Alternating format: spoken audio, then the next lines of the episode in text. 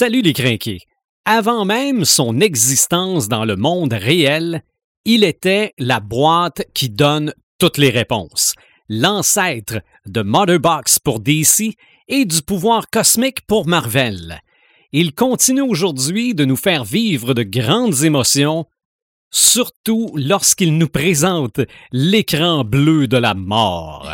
Épisode 116, l'ordinateur. Marc de Paperman Gagnon, Joël Imaginatrix Rivard, Eric Red de Gamer Bourgoin et Sylvain des Animator Bureau. C'est le podcast des craqués.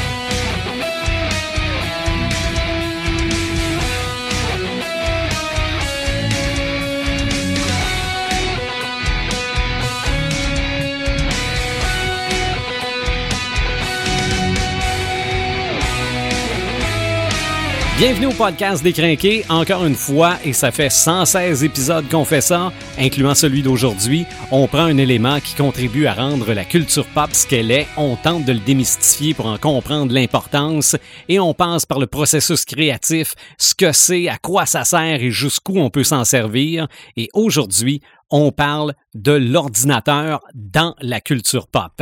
Marc de Paperman Gagnon, salut. Salut! Joël Imaginatrix Rivard, salut.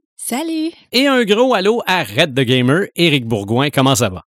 Salut The Animator, ça va bien? Oui, ben ça va toujours Ben, bien. ça- toutes les crinqués, ça va bien, j'espère.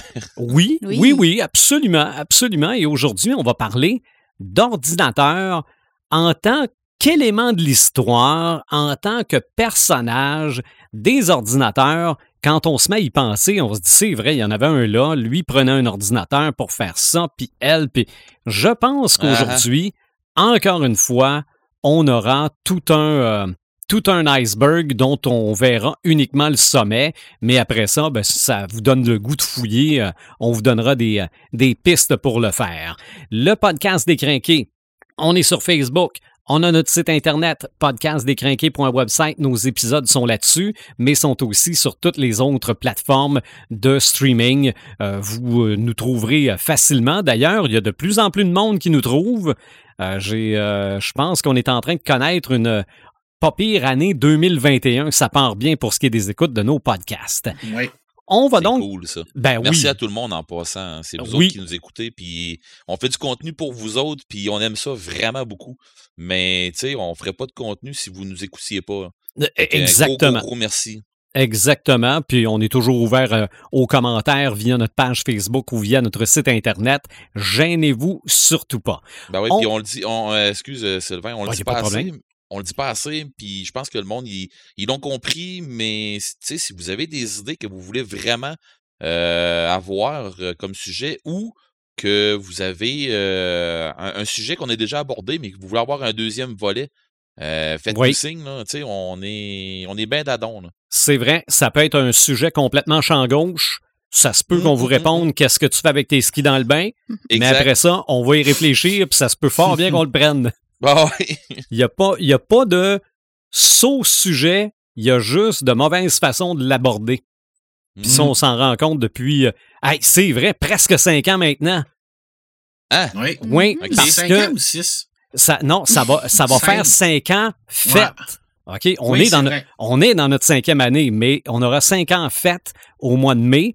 Et d'ailleurs, l'étape 1 a eu cinq ans le 17 février dernier, alors que le 17 février 1900 euh, 2016, OK, euh, je suis fort en mathématiques, euh, Marc publiait sur Facebook la question suivante, y a-t-il des gens qui aimeraient faire un podcast avec moi? ah oui, hein. Oui. 5 ans déjà, hey, ça passe Et, vite, hein? et comme d'habitude, personne n'a répondu, mais ça a fini par répondre comme d'habitude aussi, par exemple. Ça a fini par aboutir. Non, Absolument. Donc, euh, au mois de mai, ça va faire cinq ans que le podcast existe. Puis, mon Dieu, que ça passe donc vite. On parle d'ordinateur aujourd'hui. Toi, Imaginatrix, qu'est-ce que ça t'inspire? Euh, ben moi, en fait, qu'est-ce que ça m'inspire, c'est à quel point que ça le fait. Ça l'a changé un peu la face de, de, de la création en général. Ça l'a changé le, le, le- la façon de procéder de tous les créateurs euh, dans leur façon de travailler, dans leur façon de, de, d'être plus polyvalent, d'être plus euh, d'avoir plus de possibilités. Mhm. Puis euh, je me rappelle en fait euh, d'un livre que j'avais trouvé dans une bouquinerie. C'était un, un gros livre, une grosse brique en fait, qui était euh, pour enseigner aux étudiants à l'époque à faire du dessin technique. OK. C'est un livre qui date des années 60. Fait que on est euh, les années 60, c'est euh, dans ces années-là que vu le premier logiciel de conception assistée. Mais les dessins dans ce livre-là datent de bien avant ça. Puis, m'a donné, il y en a un, entre autres, que j'ai vu, euh, c'était un plan au complet. Puis dans la cartouche, la cartouche, c'est un petit carré dans le bas du plan qui donne des informations sur le dessin. Et j'ai vu la date qui datait de, je pense, c'était 47, 1947 ou 1948. Puis là, de réaliser que euh, les ordinateurs venaient à peine de voir commencer à voir le jour dans les années 40. On le sait que euh, ça a commencé un peu après la, Deuxième Guerre mondiale. En fait, ça avait commencé avant la Deuxième Guerre mondiale et pendant, il y a beaucoup de recherches qui a été faites aussi Ouais. par rapport à ça. Mais les Pour premiers... décoder le fameux code nazi. Ben oui, exactement. Il y avait des. euh, ben les nazis eux-mêmes avaient leur euh, Enigma qui, qui appelait, qui était euh, Mhm. leur ordinateur qui, qui servait à chiffrer leur code. Puis on sait que les autres pays, euh, avec des, des, des genres d'ordinateurs, un peu, si on peut appeler ça comme ça, euh, eux essayaient de déchiffrer le, le code nazi avec ces appareils-là. Fait que la Deuxième Guerre mondiale a vraiment beaucoup fait avancer la technologie dans ce sens-là. Mais les premiers ordinateurs ont, vu le jour dans les années 40. Fait que, puis, sais, à l'époque, là, c'était pas des, des grosses affaires, là. C'était justement des trucs pour chiffrer ou déchiffrer des codes. C'était des calculateurs. C'était, puis, euh, on, on a tout vu, là, les, les images, là. C'était des, des trucs gigantesques, parfois, qui pouvaient prendre une pièce au complet, euh, qui avait pas beaucoup de capacité, pas beaucoup de mémoire. Fait que quand que je vois ça dans, dans mon livre de dessin, euh, des dessins qui datent des, des années 40, puis les dessins sont hyper détaillés, hyper détaillés, hyper précis. C'était des dessins qui, à l'origine, avaient dû être dessinés sur des grands, grands papiers. Puis ont été euh, rapetissés pour, euh, pour euh, mettre dans le livre. Puis quand que j'ai pris une loupe pour regarder de plus près, j'ai vraiment remarqué que des micro-détails là, qui me laissent voir que ça n'avait vraiment pas été fait par ordinateur, ces dessins-là. Euh, tu sais, des, des petites lignes petit peu plus longues que l'autre d'à côté, des petites différences dans les traits des, des, des lettres. Les lettres, là, sont impeccables, sont toutes dessinées pareil. Puis c'était la même chose aussi avec la bande dessinée à l'époque. Oui. Il y avait- il y avait des lettreurs qui faisaient Absolument. juste ça, écrire.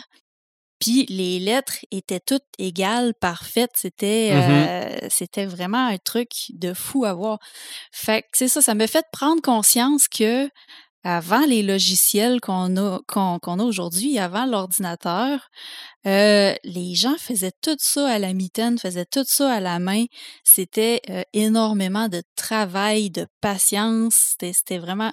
Puis les gens étaient minutieux comme on ne l'est plus aujourd'hui, là. Parce que justement, je pense que peut-être que l'avenue de l'informatique a fait en sorte qu'on s'en remet beaucoup aux machines, Oui.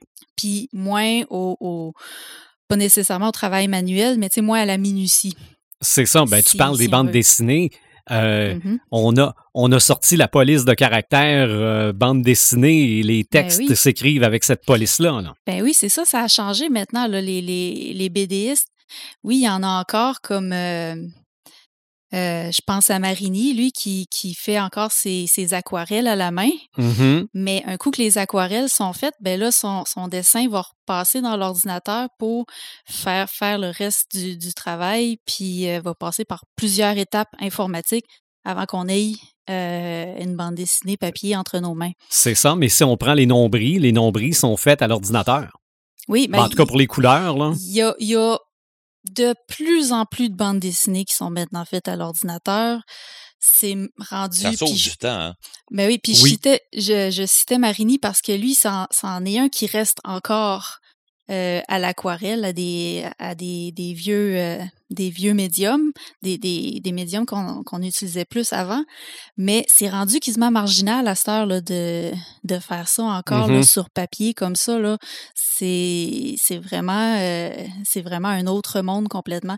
Les, les, les gens, puis on, on l'a vu aussi avec les auteurs, c'est la même chose. Euh, les auteurs, quand les, les premiers ordinateurs sont venus apparaître, ils ont vite délaissé leur, euh, leur dactylo, que leur machine à écrire, que tu sais, t'avais pas de, de traitement de texte, t'avais pas de mise en page, puis t'avais pas de T'avais un correcteur, tu pouvais revenir en arrière, t'avais un ruban correcteur, mais tu sais, c'était pas un c'était pas un truc de fou non plus là pour faire de la réédition puis de la réécriture là. Quand ils faisaient de la réécriture, eux, j'imagine qu'ils ils repartaient vraiment avec une page blanche puis ils repartaient de zéro Oui. là, en, en, en suivant leur leur premier jet euh, à côté là, ça devait être un truc euh, assez fastidieux si on veut. Absolument. Puis aussi, euh, ben à l'époque, quand on voulait travailler la matière, par exemple, mettons si on voulait travailler euh, l'acier, euh, mettons qu'on voulait faire de la forge ou quoi que ce soit, ben ça prenait des connaissances de base en métallurgie. Si on voulait travailler le bois, ben ça prenait des connaissances de base en ébénisterie. Maintenant, euh, tout ce que ça te prend, ben, c'est d'aller suivre un tutoriel sur Internet, justement. Ça aussi, c'est quelque chose que les ordinateurs nous ont apporté. Mhm. Tu vas suivre un tutoriel, mettons, de- d'un logiciel comme Fusion 360 pour euh, fabriquer des pièces 3D ou un logiciel de dessin vectoriel comme euh, Inkscape. Puis, à partir de ça, ben là, tu peux l'envoyer ta pièce que tu as créée sur ton ordinateur, tu peux l'envoyer dans une imprimante 3D, dans une découpe laser. Tu as même des machines à coudre numériques. euh, Red, il l'a essayé justement la brodeuse numérique euh, oui. au Fab Lab. C'était un- peu, c'est- c'est un peu weird au début. Ben, pas weird, mais c'était un petit peu euh, déconcertant au début parce que tu dis ça va être compliqué, ça va être ci, ça va être ça. Mhm. Finalement, quand tu, quand tu te donnes un peu, là, ok, on s'entend que c'est pas, euh, c'est pas inné non plus, là, mais c'est quand même user-friendly, tu sais. Ben oui, puis tu sais, c'est ça. Toi, toi, tu as eu de l'aide pour l'apprendre. On peut l'apprendre Oui. en ligne, on peut euh, l'apprendre dans des Fab Labs. Mais t'imagines-tu si tu avais fait ça à la main, le Pour être nombre de honnête- mois que ça t'aurait non, pris, le nombre d'essais erreurs, ça t'aurait pris des pas été années. beau. Ça- Ça aurait C'est ça, ça, t'aurait pris des années d'expérience avant d'arriver à, à un Ben, résultat Puis satisfaisant. il n'y a pas rien que ça, je vais être bien honnête avec toi. Là. Euh, moi, j'ai été, avant de l'apprendre avec eux autres, parce que je voulais l'avoir Mhm. une idée sur le tutoriel euh, que tu pouvais avoir sur Internet avant.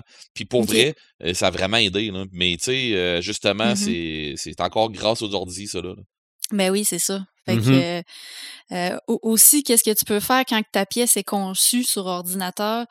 Euh, je veux dire, tu peux décider de te starter une chaîne de production. Tu peux même euh, programmer un robot euh, qui va, qui va s'occuper d'alimenter ta chaîne de production et tout. Et tu peux même, si tu veux aller encore plus loin, puis tu veux, mettons, travailler les métaux ou ben, travailler le bois, ben euh, tu peux euh, tu peux envoyer ton plan que tu as fait sur Fusion 360 à euh, un atelier comme où est-ce que je travaille qui ont des machines outils à commande numérique. Puis là les, les, les possibilités commencent à être assez pas pires, assez intéressantes. Évidemment là on parle de, de- de- des trucs qui sont un petit peu moins accessibles côté budget que les imprimantes 3D par exemple. Mais ben, tu sais c'est pour dire que l'informatique a vraiment tout euh, ajouté ça dans nos vies un peu, là, nous a donné toutes ces possibilités-là qu'on que les créateurs n'avaient pas nécessairement avant. Là. OK. Un créateur euh, voulait travailler la matière, ben, il allait choisir un médium, que ce soit les métaux, que ce soit l'argile, puis généralement, il allait s'en tenir pas mal à ça, là, parce que c'est des trucs qui demandent beaucoup de connaissances, beaucoup de temps, beaucoup d'expérience. Fait que, euh, fait que, mais là, à cette heure, on, on est ouvert à plein de nouvelles possibilités qu'on n'avait pas avant. OK. Donc, si je, je comprends bien, l'ordinateur, comme outil dans la culture pop, aurait, entre guillemets, détruit l'artiste manuel, mais a Hmm. ouvert les. euh, a, a enlevé toutes les limites à l'imagination. Euh, oui, puis non, Sylvain, Oui, je suis pas d'accord. Ben, c'est c'est comme c'est comme dire est-ce que est-ce que les les vidéoclips ont vraiment signé la fin de des postes de radio? ouais, ouais, ouais. C'est oui ça, puis non. ça a muté. ça l'a muté, ça, l'a- ça nous a donné des, des possibilités de plus, mais il y en a encore qui sont vraiment passionnés par un truc, puis qui vont encore euh, y aller euh, traditionnellement. Cite encore Marini, qui, qui utilise encore l'aquarelle. Mhm. Euh, puis on, on le voit aussi là, dans ses dessins, là, le résultat que ça donne. OK. il- il Ben, est c'est un peu comme ceux qui écoutent encore de la musique en vinyle. Ben oui, c'est ça. Ben, c'est exactement ça. OK. Puis, euh, puis sinon, à part de ça, les ordinateurs, on le sait, ils ont beaucoup évolué depuis leur invention. On est même rendu dans la portabilité extrême maintenant. Euh, un téléphone portable, c'est rendu un ordinateur. Ben oui. Exact. Et il y a même des gens qui n'ont pas d'ordinateur à la maison, ils n'ont pas d'ordinateur portable non plus. C'est vraiment juste soit une tablette ou leur cellulaire. Ils se contentent uniquement de ça, puis sont capables de faire tout ce qu'ils ont besoin uniquement Mhm. avec ça. Euh, mais jusqu'à jusqu'à récemment, jusqu'au cours des dernières années, l'informatique reposait beaucoup sur la programmation, c'est-à-dire que c'était des humains qui euh, programmaient les logiciels, qui, qui les amélioraient, euh, puis ça menait que on pouvait avoir beaucoup de, de mises à jour. Les, les logiciels évoluent dans le temps, il y a des nouvelles versions qui apparaissent tout le temps. On est toujours obligé de s'upgrader un peu si on veut Mhm. être euh, avoir les dernières, les technologies les plus récentes. Mais là, depuis quelques années, on le voit apparaître, puis on en a déjà parlé. euh, c'est l'arrivée de l'intelligence artificielle. Oui. Fait que c'est- c'est c'est un peu ça l'avenir de l'ordinateur, en fait, c'est que maintenant les applications puis les logiciels vont pouvoir apprendre des choses par eux-mêmes puis corriger leurs défauts puis s'améliorer par eux-mêmes pour, euh, pour devenir plus performants. Mhm. Fait que, euh, fait c'est la, c'est la nouvelle ère un peu là, qu'on va voir, là, surtout dans la prochaine décennie arriver. Là, on va avoir des trucs qui sont pas mal plus intuitifs, puis euh, ça va être quand même assez intéressant de travailler avec ça. Fait que, en fait, vous voyez à quel point que ça, ça a changé le, la façon de travailler euh, des créateurs, que ce soit les auteurs. je pense juste à on est passé du correcteur de Word à des logiciels comme Antidote. On n'a même plus Mhm. besoin d'utiliser de dictionnaire papier. Tout maintenant Ça est rendu facilite beaucoup, informel. hein. Ben, ça Oui. facilite beaucoup. Oui. Ça nous fait sauver énormément de temps. Mais Ça- c'est pas infaillible. c'est pas infaillible, mais c'est quand même, ça s'est quand même beaucoup amélioré au cours des, des, des 10-15 dernières années. Là. C'est ça. Ça nous explique comment écrire. Ben, pas comment écrire. Ça nous explique ce qu'on peut avoir à corriger, mais ça nous Oui. apprend pas à écrire. faut savoir écrire pareil. Mais, mais c'est encore drôle parce qu'un logiciel comme Antidote va te pointer des trucs dans ton texte pour te dire, exemple, il y a peut-être une erreur là, ça dépend quel, de quelle façon tu voulais amener ça. OK. Puis ça va aussi te dire comme bon ben telle chose, euh, c'est pas tout à fait le mot adéquat si tu l'utilises dans tel tel sens, mais si tu l'utilises dans tel tel sens, ben là c'est adéquat. Fait OK. que c'est c'est quand même beaucoup plus euh, beaucoup plus évolué que ce qu'on connaissait des des, des, des correcteurs C'est ça, je pense. Ça peut maintenant. même te dire si ta phrase est trop longue. Oui, euh, cascade de compléments. Si tu utilises trop de compléments dans ta phrase, euh, ça, ça va te le dire. Ça va te le relever, ça relève les, les- ça relève les répétitions, ça relève les mots faibles, ça ça corrige même la typographie. C'est vraiment on est rendu avec des outils comme ça qu'on on peut plus se passer parce que ça nous fait sauver énormément de temps. Ce temps-là, on peut le consacrer à travailler encore plus sur nos idées. C'est ça, mais ça prend quand même un talent de base, là. Je veux dire, le logiciel t'apprend. Ben oui, une intelligence artificielle peut créer le prochain livre de Lovecraft, là, Ah oui, oui, oui. mais je veux dire, toi, Imaginatrix, si t'as pas une bonne idée, si tu sais pas comment l'écrire, cette idée-là, le logiciel va t'aider, mais il le fera pas à ta place. Euh, non, mais je te dirais que on, on s'en va vers là, d'après moi. OK. Ouais, ouais, ouais. Puis bref, euh, bref, c'est ça. C'est que les ordinateurs, c'est ça qui ont amené dans la vie des créateurs. Euh, ils nous ont amené plus de productivité, ils nous ont amené plus de possibilités. Puis euh, si ça n'avait pas existé, c'est clair et net que euh, notre, notre vie, notre quotidien serait clairement pas pareil là, de ce qui est aujourd'hui. C'est vrai qu'en tant qu'outil de travail, euh, l'ordinateur, pour les créateurs, c'est rendu vraiment quelque chose qui ouvre les horizons. Et d'ailleurs, on le mentionnait en dehors euh, de, de l'enregistrement, que sans ordi, pas de podcast. OK? C'est Ouais. pas plus compliqué que ça. Euh, et l'ordinateur, en tant que personnage de culture pop, de personnage dans les histoires, on va aussi en parler dans le podcast aujourd'hui. On va commencer du côté de la littérature. Paperman, la place de l'ordinateur dans les livres. Ah, ordinateur, intelligence artificielle, créatures cybernétiques qui veulent notre mort ou notre bien. Mhm. My Écoute. God, comment tu startes ça? Bien, ça, ça je vois un gros iceberg devant moi tout d'un coup. Il y en Ah. a énormément.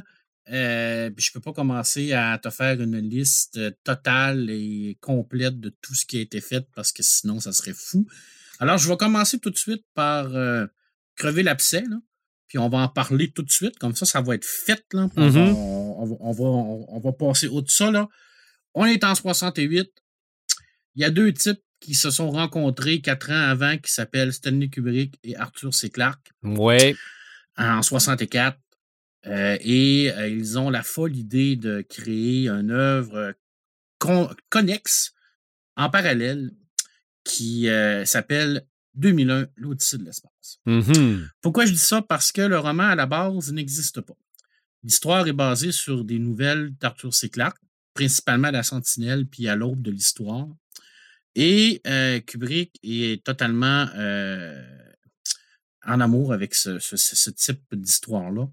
Et Arthur C. Clarke, qui est un futurologue, un écrivain extraordinaire, euh, un type qui a complètement révolutionné le, le- le- le monde de, de la littérature de science-fiction, part avec lui et va écrire son roman de 2001 au-dessus de l'espace en parallèle avec le film. C'est bizarre, hein, mais c'est comme ça dans la vie. Ça s'est vraiment fait comme ça. C'est c'est vraiment ça. L'histoire, c'est ça. C'est, c'est- je veux dire, c'est, c'est- donc, c'est une genre d'adaptation de nouvelles, mais en même temps, le roman suit le film. puis OK. C'est, pas tout- c'est pas toujours, c'est pas la même histoire non plus. Mais c'est quand même un des premiers romans adaptés d'un film de l'histoire. Ouais, effectivement, mais en même temps, c'est un roman adapté. Ouais, un roman adapté d'un film, puis un film adapté d'un roman en même temps. OK. Bref, dans ce lit, dans ce, ce roman-là, dans cette histoire-là, ben, je veux dire, on a probablement l'ordinateur le plus populaire, le plus maniaque, le plus euh, mortel, mais en même temps le plus efficace de toute l'histoire de la culture pop et de la culture geek. Et je vous, j'ai, bien entendu, je parle de HAL 9000. Mhm. Je pense que tout le monde le connaît. hein. D'ailleurs, euh, trois morceaux de robot pour la personne qui me dit euh, qu'est-ce que ça veut dire HAL. Oh, je l'avais pas noté. J'ai oublié. Mais Artificial- vas-y. Heuristicality Programmed Oh. Algorithmic Computer. Et en français, il s'appelait Carl. OK. Et là, c'est drôle parce qu'en en français, il il l'avait il l'avait changé pour le cerveau analytique de recherche et de liaison. OK, ben oui. Alors, Je l'ai euh, pas assez écouté, je pense. HAL 9000, c'est le summum de l'ingénierie humaine. Euh, je vous rappelle qu'on est dans 1968. OK? Euh, L'intelligence artificielle, là, ça n'existe pas. Euh, on est même à des, mi- à des- des- des- des- des- plusieurs années de, de- voir le concept de tout ça. Euh, et Arthur C. Clarke et Kubrick inventent un ordinateur qui, lui, est une intelligence artificielle, mais euh, dans, dans une, dans, dans- confiné dans un ordinateur qui gère tout le vaisseau d'ailleurs. Alors, et lui, ben, il va avoir la, mission de mener à la, la mission de, de, de, ce vaisseau-là à bien. Euh, et il va pousser euh, cette- ce, ce- raisonnement-là à, à son maximum, parce qu'à un moment donné, il va se rendre compte que les deux pilotes vont être un peu comme un obstacle à la réussite de la mission, puis il va, il va décider de, de- de s'en débarrasser. Hein, alors, oui, je sais, on est contre les lois de la robotique d'Asimov là, à l'intérieur de tout ça. Euh, normalement, Al n'aurait pas pu faire ça si on respecte les, les fameuses lois d'Asimov, mais là, Kubrick et notre ami Clark ont décidé de créer ce robot-là, ben, ce- cet ordinateur-là, parce que Mhm. c'est lui qui contrôle tout, qui lit sur les lèvres, euh, qui est capable d'analyser tout. Quel bel ordinateur, mais en même temps, Parce que c'est un, peu, ordinateur- c'est un peu Big Brother aussi, non? Oui, parce qu'il voit tout. Il y a des caméras partout, il est capable de tout faire. Euh, et, en même temps, euh, c'est un bel ordinateur, c'est une belle création, mais en même temps, ça a mis des bases sur euh, la perception des ordinateurs qui sont encore de nos jours assez solides sur ce fameux ordinateur-là qui nous veut du mal. Mhm. Hein? Oui. Euh, je veux dire, euh, c'est, tu sais, je veux dire, ils ont quand même créé un, sacré monstre de la littérature Oui. et un monstre cinématographique aussi, parce qu'on l'a vu dans le film, euh, parce que c'est indissociable, les deux sont indissociables. Mais ce, ce- cette peur-là de l'ordinateur, un peu comme la peur des clowns avec Stephen King, on en a déjà parlé, ben, ça vient un peu de là. Hein, je veux dire, c'est, c'est, tu sais, je veux dire, sont, sont un peu. Un peu responsables de tout ça, hein, du- de, de- de la fameuse, du fameux Skynet qui veut tout nous anéantir. Mhm. Euh, Tu sais, je veux dire, Al, c'était ça. C'était quelqu'un qui, qui- qui était tellement compétent, euh, tellement humain en plus dans ses réactions, parce qu'on le sait à la fin quand il débranche, dans le film et dans le roman, euh, il, il est conscient de sa propre mort. Il est Oui. conscient de, de- de son, euh, de son départ.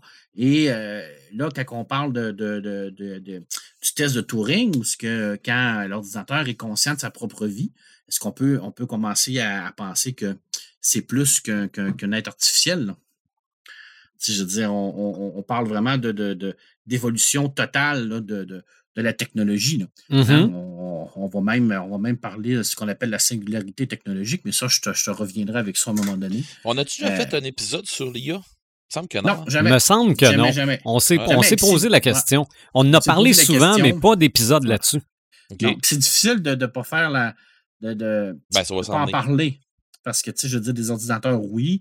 Euh, Ben oui, c'est parce qui que ça part de là. ordinateurs, mais il y en a beaucoup qui, qui ont tellement de, de- de- d'impact, tellement d'intelligence que ça, ça, ça, ça reste que c'est, des, c'est, c'est pratiquement des, des, des, des intelligences artificielles. veux Mhm. dire, euh, écoute, euh, bon, dans, dans les ordinateurs, ordinateurs qui ne, qui ne sert qu'à euh, informer ou aider euh, le, le, le, le, personnage principal ou les personnages principaux, ben, je pense au guide du voyageur galactique.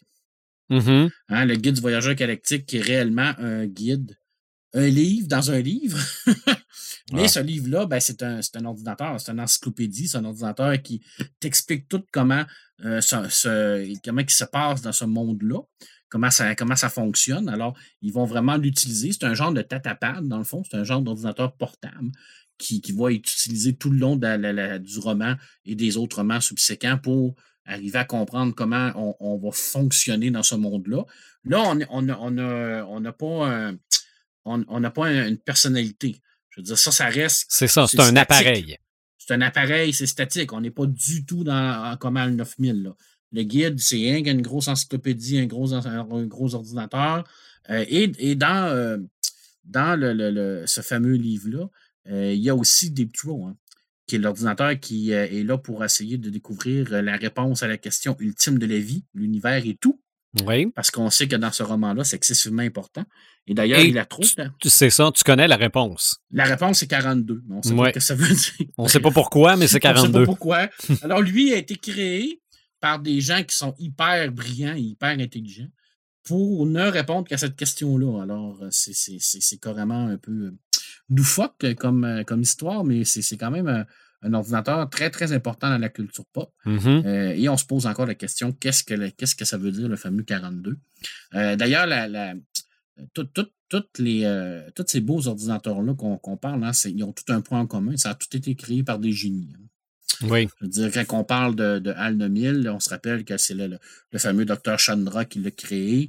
Euh, je veux dire, c'est tout, des, c'est tout ce point en commun-là, c'est qu'ils ont un créateur qui s'appelle l'homme. Mhm. Oui. Hein? Fait qu'il faut, faut se rappeler que oui, c'est super bien la technologie et tout ça, mais à la base, avant ça, il y a toujours nous, hein, l'homme. Fait que euh, oui, peut-être qu'à un moment donné, l'intelligence va dépasser l'homme. Est-ce qu'ils vont réussir à se créer eux autres mêmes? Je ne sais pas, on n'est pas rendu là. Ça peut venir vite. Ça peut venir vite, mais ça, je vais t'en parler tout à l'heure. Euh, bon, euh, son petit frère dans 2010, l'Odyssée 2, hein, Salle 9000, qui, Mhm. lui, euh, était beaucoup plus relax hein, comme ordinateur. Je pense qu'il avait compris qu'il fallait qu'il mette des limites. Là. OK. Hein, fait que, je veux dire, on, on l'a vu dans, dans- dans- dans le film, d'ailleurs, qui est un petit peu plus correct. D'ailleurs, euh, il va réussir à, un peu à, à faire revenir Al 9000 à la raison. Euh, je t'en ai parlé plusieurs fois de William Gibson avec Neuromancien. Euh, je t'en reparle encore parce que c'est un monde de cyberpunk. Euh, et là, Red va être d'accord avec moi. Euh, écoute, quand on parle d'ordinateur dans la culture pop, le monde de cyberpunk, c'est un monde qui est basé sur un monde d'ordinateur. Exact. Il y a deux Je vais en mondes un dans peu les tantôt, mondes de justement. Cyberpunk. Tu vas en parler un peu. Ouais, Il, y a le monde, il y a le monde réel et il y a le monde virtuel. Mhm. Et souvent, le monde virtuel va empiéter sur le monde réel euh, avec la réalité augmentée et tout ça. Euh, et dans Neuromancien, ben, ça fait pas. euh, euh, c'est- comme ça, ça fait pas différent des autres. Il y a des ordinateurs qui font en sorte que les gens peuvent se brancher dessus et aller dans ce fameux monde réel-là, la matrice qui qu'appelle dans le fond. Et dans, dans ce, dans ce roman-là, les deux ordinateurs principaux s'appellent Neuromancer et Wintermute qui vous permettent de communiquer de rentrer dans ce monde-là, qui qui est comme un monde interlope, où ce que tu vas pouvoir faire un paquet de trucs, un paquet d'affaires, un peu comme dans, dans Matrice, on l'a vu dans le film. Là. Oui. Tu sais, je veux dire, la, la Matrice n'a rien inventé. Là. Je veux dire, ce n'est que des reprises un peu partout. Euh, puis euh, c'est comme des, des petits post-it un peu partout qui ont tout mis ensemble, puis qui ont essayé de faire une genre de, de, de- d'amalgame de tout ça. Là. C'est ça. Mais la Euh, matrice, le film, euh, est considéré comme un gros ordinateur. hein.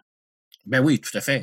Parce qu'on Ouais. vit dans cet ordinateur-là. Je veux dire, le monde Ok. virtuel dans lequel on vit, c'est ça. Ben, dans, dans le cyberpunk, c'est ça. La majorité des gens vont vivre dans ce monde-là. On l'a vu également dans l'Oasis, par exemple. Ouais. Dans Ready Player One. Mhm. Hein? L'Oasis, qui est un ordinateur. À Oui. la base, c'est un ordinateur. C'est un, ordi- un immense ordinateur qui recueille toutes les données possibles et inimaginables pour créer un- un, monde virtuel. Un réseau de, de plusieurs serveurs. un réseau de plusieurs serveurs, Mhm. mais à la base, ça reste une entité propre qui est au-dessus, un monde virtuel où il y a quelqu'un ou quelque chose qui le gère, et ainsi de suite. Euh, on on l'a vu. Euh, écoute, dans les BD, euh, encore là, il y en a beaucoup. Hein. Cérébro, Oui. le fameux ordinateur à professeur, ben, pas du professeur Xavier. On l'a vu dans les films, on l'a vu dans les BD. Cet ordinateur-là qui, qui est une machine, tout simplement. hein. Je veux dire, Cérébro n'a pas de, de- de conscience en tant que tel.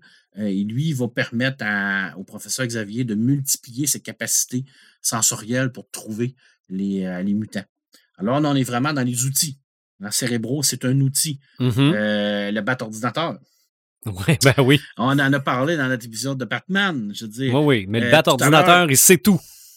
c'est ça. Alors, tout à l'heure, je disais qu'Al Nemil, c'est un peu comme le, le, le, le, le- le dieu des ordinateurs dans la culture pop. Mhm. Ben, je pense que le bat ordinateur, c'est un peu comme le fils, comme Jésus dans, dans la, dans la culture pop. C'est que- ça, mais malgré que le bat ordinateur doit être venu avant HAL 9000. Ah oui, tout à fait, en 64. Oui. 64, 68 pour Al Nemil. C'est- C'est c'est probablement un des, des- des ordinateurs les plus vieux dans la, dans la- la- vraiment dans les comics parce que là, c'est vraiment comme. le- c'est pratiquement un personnage. C'est ça. Bon, on l'avait dans la série de- télé. Ben oui, tout à fait. Même s'il n'y a pas de conscience, même s'il ne parle pas et ainsi de suite, mais il est tellement important dans cet univers-là, ça dépasse tellement le simple statut d'outil qu'à un moment donné, tu sais, c'est comme un, un grand fer pour Batman, puis sans le bat ordinateur, il est comme rien.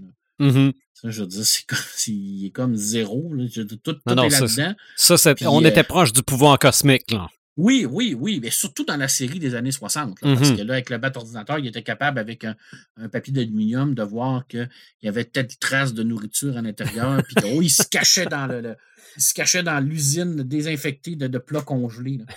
C'est parce qu'il a vu ça. Ben, écoute, écoute, ça allait loin. Là. C'est- incroyable. là. Imagine Mais- ça, plus la déduction de Batman et Robin dans cette série-là, c'est sûr qu'on trouvait la réponse. Il n'y avait aucune affaire qui pouvait arriver. C'était incroyable, incroyable. Les- Mm. Il il sortait des, des théories extraordinaires. Puis le bat, le bat ordinateur les, les, euh, les euh, confortait dans ces théories-là. Ouais. Il leur disait oui, vous avez raison. C'est incroyable.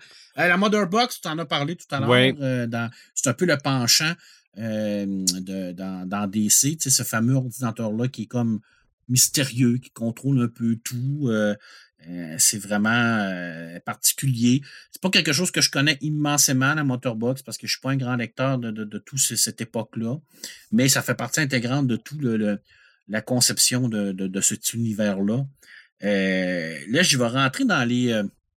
comment je pourrais dire ça? Les ordinateurs, mais qui sont des personnes OK.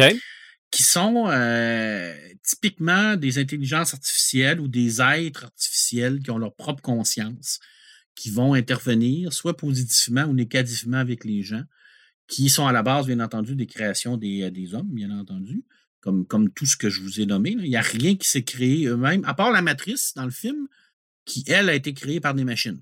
Mhm. Fait que là, on est vraiment rendu dans une singularité technologique assez avancée. Euh, tandis que là, euh, normalement, là, dans, dans- dans ce que je vais vous nommer, ça a tout été créé par des, des hommes. Ultron, Oui. hein? Ultron, oui, oui. euh, je veux dire, à l'origine, c'est Henry Pym qui l'a créé, qui va complètement devenir indépendant de, de, de, de sa programmation pour devenir un des, des- des plus grands méchants de l'histoire de Marvel. Cet, ordinateur-là, parce que c'est un ordinateur à la base, qui va devenir un être synthétique, euh, ben, qui, qui va devenir absolument euh, machiavélique, dans le fond, là, parce que mais en même temps, il va suivre la programmation qui lui a été donnée. Mhm. Je veux dire, oui, il va la pousser à l'extrême, mais ça reste que ça, c'est, euh, ça, ça reste une programmation et que l'ordinateur n'est pas capable de, de, de, de, sub- de- de faire des, des subtilités dans cette C'est programmation. ça, ça demeure une logique. Ça demeure une logique. Alors, tu sais, Ultron, lui, il est là pour la sauvegarde de l'humanité. Il va se rendre compte que le plus grand problème de la sauvegarde de l'humanité, c'est l'homme. Alors, qu'est-ce qu'on fait? Mhm. On tue l'homme, on sauve l'humanité, mais en tuant l'homme, il n'y a plus d'humanité. Ah ouais. dans lui, dans, dans sa tête, pour lui, ça fonctionne, c'est logique. Euh, quand euh, dans Tron, Évolution, le Tron 2, euh, le personnage principal va se créer un double de lui-même. Il va lui dire Je t'ai créé pour que tu construises le système parfait. Alors lui, il va partir avec lui, il va programmer le système parfait, puis à un moment donné, il va se rendre compte que la personne qui l'empêche de créer le système parfait, c'est son créateur, donc il va se révolter contre son créateur. Mais dans le fond, il ne suit que la, directive de son créateur. Mhm. C'est c'est- c'est- c'est paradoxal. Alors oui, ce sont des êtres extrêmement intelligents parce qu'ils ont une capacité d'adaptation, une capacité de connaissance extrême, à une vitesse extrême aussi. Mais ça reste qu'ils sont très limités dans la pensée, puis dans, dans- surtout dans l'intuition. Je veux dire, c'est- ce n'est que des machines. C'est Pour l'instant, ben, Dieu merci, ça ne, ça, ça- ça ne restera que des machines, parce Ben que oui. sinon, on serait, on serait dans le trouble. hein. Mais qu'est-ce que t'en sais? Ah, ben là, je sais pas. Peut-être, là, je veux dire. euh, Moi, j'aimerais avoir un, un ordinateur comme Car, par exemple, dans, le- dans le Car 2000. Là. Ça, j'ai Mhm. toujours rêvé d'avoir ça, là, pour me faire conduire au travail tout seul. Mais là, je tombe dans ton, euh, dans ton truc à toi. Là. Ah, je vais avoir Euh, l'occasion d'en reparler. ben ouais. C'est ça. Écoute, je, je vais te parler de, de- de deux trucs. euh, en- en- ben, ouais, encore deux trucs. J'ai encore un petit peu de temps. Euh, une BD, une magnifique BD, malheureusement, qui, est- qui est assez difficile à trouver maintenant. Euh, c'est une BD qui date des années 2000, qui s'appelle Yann. Y-A-N. euh, pour intelligence artificielle neuromécanique. Yann, c'est un androïde qui a été créé par les hommes pour faire partie d'une équipe de sauvetage. Euh, et puis, il va très vite comprendre que, sa, ben, que sa programmation est limitée parce qu'il va vraiment apprendre par lui-même. Puis, il veut aller plus loin que sa programmation et que, seulement sauver des gens. On va suivre l'évolution de ce personnage-là, qui est un personnage euh, euh, absolument génial parce que euh, c'est un, un androïde, donc c'est un ordinateur sur deux pattes. Il vit comme nous autres, il pense comme nous autres, il ne mange pas, bien entendu. Mais il va avoir ce petit côté-là que, ce qu'on appelle le deep learning. Lui, il va, il va réussir vraiment à dépasser son, sa programmation d'origine, mais sans vouloir euh, la- l'appliquer totalement. Il va essayer de la comprendre. Et ça, ça fait une sacrée différence avec euh, Ultron ou bien avec HAL 9000. Mhm. C'est le même principe, c'est la même idée, sauf que cette intelligence artificielle-là, ce robot-là, lui, il va se dire, ben, OK, on m'a programmé pour ça, mais je pourrais aller plus loin. Je pourrais faire plus. Il apprend par lui-même, puis à un moment donné, il essaie de devenir plus humain. Et c'est vraiment génial. C'est une très, très belle série. Euh, je sais qu'ils l'ont fait en intégrale euh, récemment. Je crois que l'intégrale est encore disponible, mais euh, c'était. Moi, j'ai beaucoup aimé cette lecture-là. Là, on est dans le style franco-belge, fait qu'on est vraiment dans le, le- le format franco-belge euh, cartonné, euh, quand même assez classique au niveau du dessin, quand même assez classique au niveau de la mise en page. Mais l'histoire est intéressante parce que on, le laisse apprendre, puis on, ne lui met pas de, on lui met pas de, bâton dans les roues. Je veux dire, c'est vraiment super bien fait pour ça. Puis ça fait changement hein, euh, de, de, de, l'ordinateur tueur. oui, aussi. Yann ne veut pas nous tuer. Yann veut nous aider. À l'origine, il veut notre bien. Euh, il a été programmé pour nous sauver en tant que tel parce que c'est un, sauveteur. Puis quand il se rend compte de ça, ben, il ne veut pas. Euh, il veut pas nous anéantir. Il va en faire plus pour nous, dans le fond. Euh, ça, j'avais trouvé ça très positif parce que, oui, à un moment donné, c'est redondant de toujours avoir des histoires des ordinateurs, des robots qui veulent nous anéantir, nous mm-hmm. désintégrer. et on le sent, cette fatigue-là, on le sent beaucoup dans, dans, la littérature. J'en avais déjà parlé. Là mais on, le sent quand même beaucoup dans, la littérature. Et ça change. Ça change, et tant mieux, parce que sinon, euh, ça serait un peu, euh, un peu plate que ça soit toujours dans le même style. Ben oui. Euh, je termine. Qu'est-ce que je pourrais te, dire, Il y en a tellement, Sylvain, il y en a tellement, tellement dans la littérature. c'est tellement large aussi. C'est tellement ben oui, c'est ça. Écoute, je pense que Skynet, tu vas en parler dans les films. Je vais te le laisser. Je l'avais sur ma liste parce qu'il y avait eu mm-hmm. quand même quelques BD qui étaient ben sur sur euh, Terminator, euh, qui, a été quand, qui, était, qui, était, quand même bien, ma foi. Je veux dire, j'ai été, été, surpris de, de, de ça, euh, dans, de ces BD-là. J'ai été. Ah, je pourrais te parler des Berserkers. Je t'en ai déjà parlé. Hein. OK. Des Berserkers, je te l'ai déjà dit, de, de, de Frank Sanderberger. qui est une, une, série, ma foi, fort complexe à expliquer. Euh, les Berserkers, c'est des, des, vaisseaux euh, robots d'intelligence artificielle qui sont arrivés de nulle part. On ne sait pas pourquoi. Euh, ils sont arrivés dans, dans, notre univers à nous. Et leur seul et unique but, à ce qu'on peut comprendre, c'est de nous détruire. De là, les berserkers. Mm-hmm. Et on ne sait pas pourquoi, on ne sait pas qui les a mis là, on ne sait pas qui les a programmés ou est-ce qu'ils se sont programmés eux-mêmes? Est-ce que c'est une, euh, une, vie intelligente qui les a faites? Est-ce que c'est euh, eux mêmes qui se sont créés? On ne le sait pas. On n'a pas de réponse. Et dans ces livres-là, qui a quand même, euh, c'est quand même une grosse série de, bouquins, ben, on va, on va, on va suivre les aventures de différents hommes qui vont essayer de oui, les combattre, parce que veut, veut pas, à la base, on a un système de survie qui fait en sorte qu'on ne veut pas se faire anéantir. Euh, et on va essayer de, de aussi d'aller comprendre, de savoir qu'est-ce qu'ils veulent. Et à un moment donné, on va se rendre compte que la programmation de base des berserkers, c'est pas de supprimer l'homme, c'est de supprimer toutes les vies intelligentes. OK. Alors, euh, c'est plus vague que seulement l'homme. Tu sais, je veux dire, euh, qu'est-ce qu'une vie intelligente? Et euh, à un moment donné, ça va se mettre en contradiction parce que le berserker lui-même est une ils intelligente. Ils vont se rendre compte que l'homme n'est pas tout le temps intelligent. ouais, oui, ça, ah. oui, parce qu'en tout cas, ça, c'est, sûr que s'il viendrait faire un tour ces temps-ci, euh, je te dirais qu'il y, y, en aurait beaucoup d'encore vivants. Mais il va se rendre compte aussi que lui-même est un être intelligent. Mm-hmm. Alors, il, elle est où la programmation à partir de là quand tu te rends compte que toi-même, tu es un être intelligent, puis que ta programmation, c'est de détruire tous les êtres intelligents de la galaxie? Oui. C'est une très, très bonne question que je ne te dirai pas qu'est-ce qui arrive parce que j'ai jamais réussi à finir la Bien que je l'ai à la maison, c'est une genre de lecture éternelle que je lis, que je relis euh, tout le temps et tout le temps parce que c'est compliqué. Je ne mentirais pas que c'est une lecture qui est très aride, euh, tant au niveau de la forme qu'au niveau du fond. Euh, euh, la traduction, des fois, est très difficile aussi. Euh, c'est pas facile, mais j'aime beaucoup ça. c'est ce genre de, lecture qui me stimule intellectuellement beaucoup. je termine avec dernièrement. Dernièrement, il y a eu Carbone et Silicium. Qui est sorti de Mathieu Bablette. J'en avais déjà fait un coup de cœur dans mes. Ça, m'allume. Et là, je vais en reparler. Je vais terminer avec ça parce que c'est tout frais, c'est tout chaud. Euh, et dans carbone et silicium, ben, on, va, on va voir les deux, euh, les deux intelligences artificielles qui sont carbone et silicium, qui ont été créées pour euh, apprendre tout le, toutes les informations de, la planète et d'aider de, les humains, mais ils ont une table de péremption.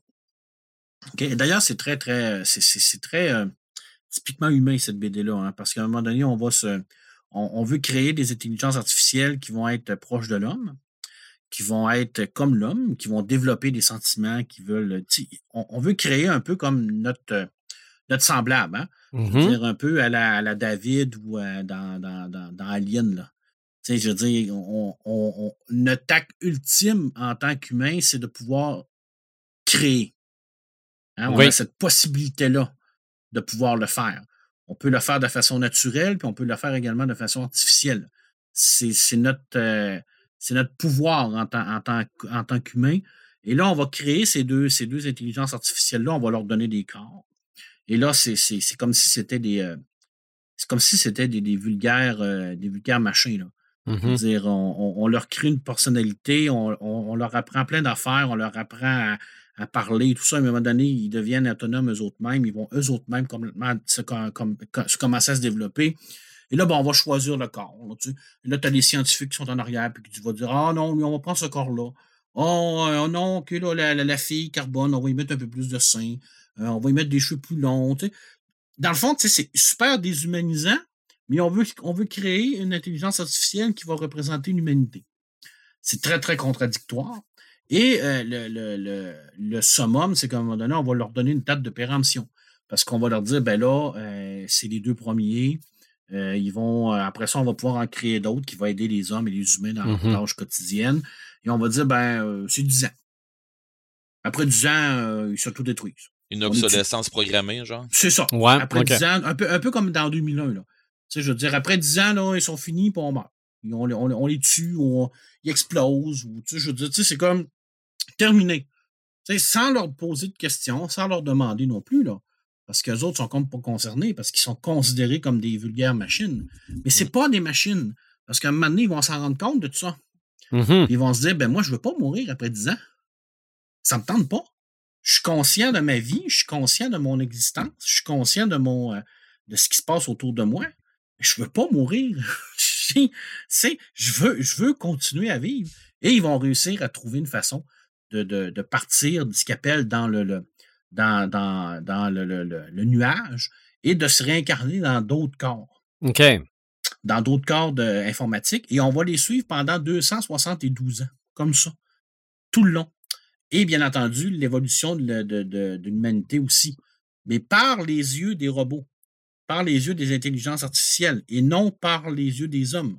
Alors, tout le long de l'histoire, ce n'est que la vision de deux intelligences artificielles qui ont été créées par des hommes qui vont voir l'humanité s'auto-détruire, renaître, re-s'auto-détruire, renaître encore une fois, vouloir détruire les robots, vouloir, et ainsi de suite. On va voir tout ça, mais à l'intérieur de ses yeux à eux.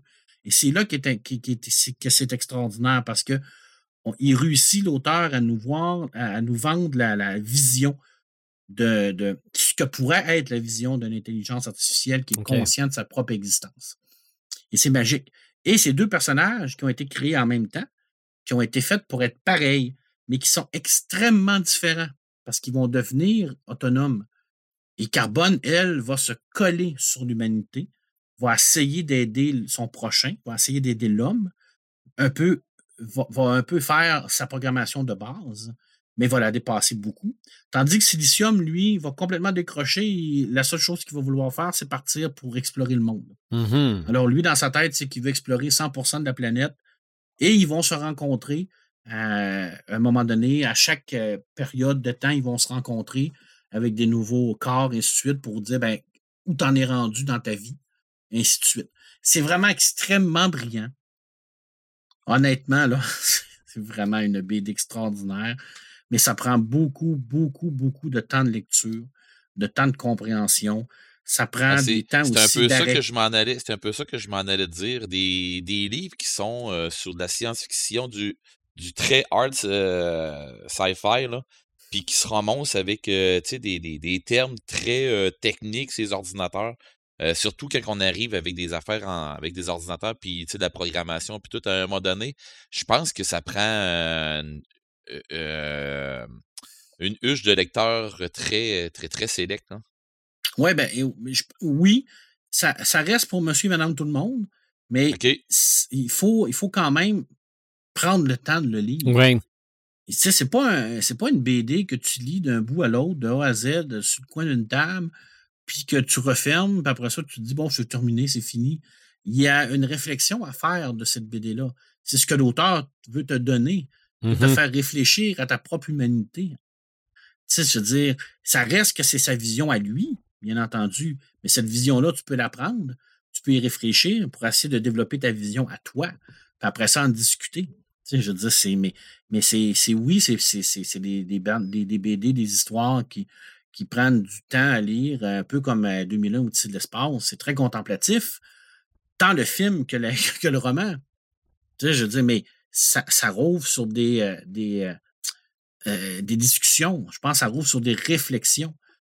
Puis, je te parlais de la singularité technologique tout à l'heure.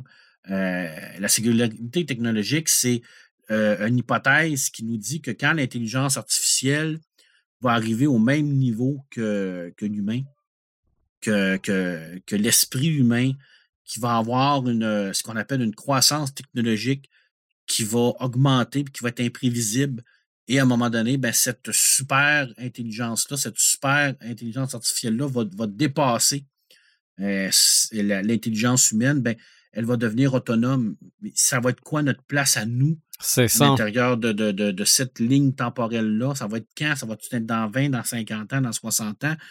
Euh, quand eux-mêmes vont être capables d'avoir cette possibilité-là de créer, de penser, qu'est-ce qui va arriver à l'humanité? Je ne sais pas. Ben, c'est tout ça. Majoritairement, les histoires qui parlent de, d'intelligence artificielle, qui parlent vraiment de, de, de, de robots, de, de, de- d'androïdes, ben, les auteurs, ils veulent nous faire réfléchir à ça. Bon, bien entendu que le bat ordinateur, on n'est pas là, Mhm. parce que là, on est vraiment dans une machine, on est dans, un, dans, dans du statique. C'est ça, il n'y a pas de on- conscience là. Il n'y a pas de conscience, mais quand on parle d'une conscience, c'est où c'est qu'on va aller avec ça? Tu sais, je veux dire, c'est, c'est- et c'est ça que, que Carbone et Silicium veut nous dire. C'est ça que 2001 veut nous dire également, nous disait à l'époque, en 1968. Euh, c'est, c'est d'essayer de voir où, où ce qu'on s'en va avec ces ordinateurs-là. Et oui, l'ordinateur, c'est notre ami. Il a changé beaucoup de choses. On s'en passerait plus aujourd'hui. Hein? Pas du tout. Pas du tout. D'ailleurs, euh, je, te- je termine avec la, la dernière bande dessinée que je vais te parler, qui est Bug, d'Enki Bilal. Et lui, ben, il s'est posé cette question-là. Qu'est-ce qui arriverait si demain matin, il y aurait un bug général qui coupe tout? Plus d'ordinateur. Du petit disque dur à la petite clé USB au plus grand nuage, il n'y a plus rien. Toutes les données effacées. Wipeout total. Les ordinateurs. j'ai aucune idée. mondial. C'est un crash mondial, euh, autant à bourse que n'importe quoi. C'est le chaos total, d'après moi. Les avions volent plus parce que les ordinateurs Entre sont- autres. C'est ça. plus. En fait, Euh, en fait, ce que tu poses comme question, c'est qu'est-ce qui serait arrivé s'il y avait vraiment eu le bug de l'an 2000? Oui, ouais, mais le bug de l'an 2000, Ouais. on a eu le temps de se préparer. C'est- une chance parce que sinon, il y en aurait eu un méchant problème. Mais là, il n'y a pas le temps de se préparer. Dans Bug, du jour au lendemain, c'est fini. Pouf, Mhm. Paf. Et là, à un moment donné, on se rend compte qu'il y a un humain, comme toi ou comme moi, qui va être un peu un réceptacle de toutes ces informations-là. Alors, lui, il va absorber toute l'information qui a été complètement wipée. Pour quelle raison? Je vous vends pas le punch, vous le lirez. C'est une merveilleuse BD en deux tomes, dans le style de Nicky Bilal. Euh, alors, avec ses teintes bleues, ses teintes de, de couleurs spécifiques à lui, c'est tout le temps de la science-fiction très, très organique, Nicky Bilal. Et là, lui va recevoir tout, tout- toutes les informations. Et bien entendu que tout le monde va vouloir l'avoir, cet homme-là. Ben parce oui. qu'il est comme devenu un super intelligence, ordinateur et tout ça. Mais écoute, c'est tellement comme, euh, comme Red dit, c'est un crash, mais total, une société qui est complètement là, désorganisée. C'est le bordel, mais le Ben, c'est ce que je bordel pense, du là, mais terrible. C'est le bordel du. Et là, l'auteur s'en donne à cœur joie, là, parce que vraiment, là, il, il- il s- il s'amuse à démontrer à quel point on est devenu dépendant de la technologie. OK. Hmm. Et là, il s'amuse, il s'amuse. Je termine avec ça parce que oui, ça parle d'ordinateur, mais là, ça parle d'ordinateur qui n'en est plus parce que ça se crache totalement. Alors voilà. Je ne sais pas qu'est-ce qui arriverait, mais poser la question, c'est peut-être d'y répondre. hein. En tout cas, ça, ça serait le bordel pendant un bout, ça c'est sûr. Ah, Mettons- moi, je mettons qu'il pense faudrait que ça- pas que ça arrive présentement. Non. Non. Hey, hey, Ça, ça, c'est l'hécatombe, ça serait pas mal la pire chose qui Non. pourrait arriver. ça serait l'hécatombe. Faudrait pas rajouter un bordel par-dessus un bordel. Euh, Non, Non. puis ce qui nous sauve présentement, c'est justement les ordinateurs. Là. C'est ça, parce qu'on est capable de coordonner plein de choses en même Oh, temps. Oui, de communiquer. Puis... Honnête, Oui, le puis la- gouvernement, la- il la aurait pas avoir après ça. Là. La Ils ont bien beau, ils ont bien scientifique, beau ça faire fait- n'importe quoi, là, mais ça marcherait pas. Là. C'est ça. Non, non, non. Ça épouvantable. Et d'ailleurs, ça, ça, ça, ça se passe très mal dans, dans la BD. là. Je ne OK. pas là, le, Bon. total à faire, là, mais ça, ça se passe. Il y a.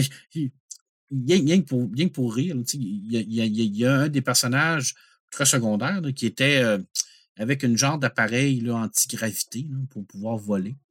Puis, euh, ben, à un moment donné, ben, ce- cet appareil-là est comme devenu euh, statique parce qu'il n'y a plus d'ordinateur pour le contrôler. Fait que lui, il est dans le ciel, puis il est là, puis il ne bouge plus. La machine, elle marche, mais elle peut pas être contrôlée parce qu'il n'y a plus d'ordinateur. fait qu'il est là, il est dans le ciel. puis Il voilà. ne fait que flotter. fait qu'il fait flotter. Tu sais, c'est comme, ah shit, qu'est-ce que je fais? je suis dans le trouble. Ouais, c'est ça. C'est vrai. Tu sais, c'est des trucs comme ça, tu te dis, OK, ouais, ça, c'est pas bête. euh, Ça, ça, il y aurait plein d'affaires. euh, Écoute, lisez ça, ça vaut vraiment la peine. C'est vraiment bien fait, c'est bien pensé. Mais en même temps, c'est très, très sombre. Très sombre parce que ça, ça nous met un peu notre, euh, notre tête dans notre. dans notre dépendance totale et Mhm. complète à l'ordinateur. Parce qu'on est dépendant de cette petite machine-là. Même s'il il est notre ami, hein, l'ordinateur est ton ami. Comme disait Rock à Belles Oreilles, là, mais Oui. il disait ça, Rock à Belles Oreilles. Il n'y a pas un sketch qui disait ça, l'ordinateur Eh, est ça me notre dit ami. quoi, ça? Peut-être. Ça me me semble, hein? En tout cas, euh, est-il vraiment notre ami? Tant et aussi longtemps qu'il soit- qu'on le contrôle, mais on le C'est ça. Ben, tant qu'il fonctionne. Ah oui, parce que quand ça marche pas, oh tabarnouche qu'on a envie de le pitcher par la fenêtre. Hein? Exactement. Hein, Je dis toujours euh, aux, euh, aux gens au cégep, euh, l'informatique, quand ça fonctionne, c'est le fun, mais quand ça fonctionne pas, c'est c'est rageant. Paperman, tu es un, sage. Ouais, Ouais, peut-être. Ben pour ce qui est des ordinateurs, à l'écran, grand écran, petit écran, Marc, tu parlais évidemment de 2001, l'Odyssée de l'espace, puis de 2010, là, HAL 9000 et SAL 9000. Petite question pour toi, la différence visuelle entre les deux? Entre Hey, je- HAL et SAL? Ça fait trop longtemps que j'ai pas vu les films. Ben, pas 2001, je le vois Hey, souvent. moi aussi, 2010, j'essaie de je me souvenir, puis je suis d'ac- je suis comme toi, ça fait trop longtemps, mais ça. Il y a- C'est sûr que l'œil rouge chez Al. OK? Sale, c'est quoi sale? Y a-tu. Euh, un peu, là, ça va-tu m'en revenir? Je sais Hey, pas. je Tu me poses une bonne question, là. là. Parce que tu étais sur la bonne Ben. piste. Regarde, SAL, il est bleu. Ah Ah. oui, c'est ça. Hey, oui, puis c'est. c'est, Je m'en allais euh, dire qu'il était bleu, mais je cherchais quelque chose de plus, euh, de, de plus grand ouais. comme D'ailleurs, différence. c'est- c'est c'est voulu. Hein, Ben, il y en a peut-être d'autres différences, là, mais la principale, c'était celle-là. Ouais. Ouais, le mais écoute- c'est c'est le méchant, puis le bleu. Ah oui, c'est puis le bleu, gentil, puis le bleu, c'est quoi? C'est gentil, comme dans Star Wars, là, tu sais, ils ont rien inventé, là. C'est Ah, c'est vrai. Oui, c'est vrai. Ben c'est oui, vrai. Écoute, C'est c'est- Star Wars. euh, puis, tu sais, ben, en même temps, tu sais, le rouge, c'est la couleur de l'enfer, bleu, c'est la couleur du ciel. Ben oui, ben oui. On est dans, on est dans les, euh, les- la religion, là. On, on est dans les Hey, clichés. arrête, là. arrête-toi, là, je t'ai manqué cracher ma bière sur mon ordi, là. Ah, puis là, il aurait arrêté, là. Ouais, il aurait arrêté. Ouais. Il aurait fallu que tu ailles te chercher du riz. Ouais, peut-être. Ah, puis- Ça prend beaucoup de riz. C'est ça. J'ai, j'ai trouvé une liste de plein d'ordinateurs. Il y en a un paquet que je connais pas, OK? Mais je connais quand même les œuvres dans lesquelles on les retrouve.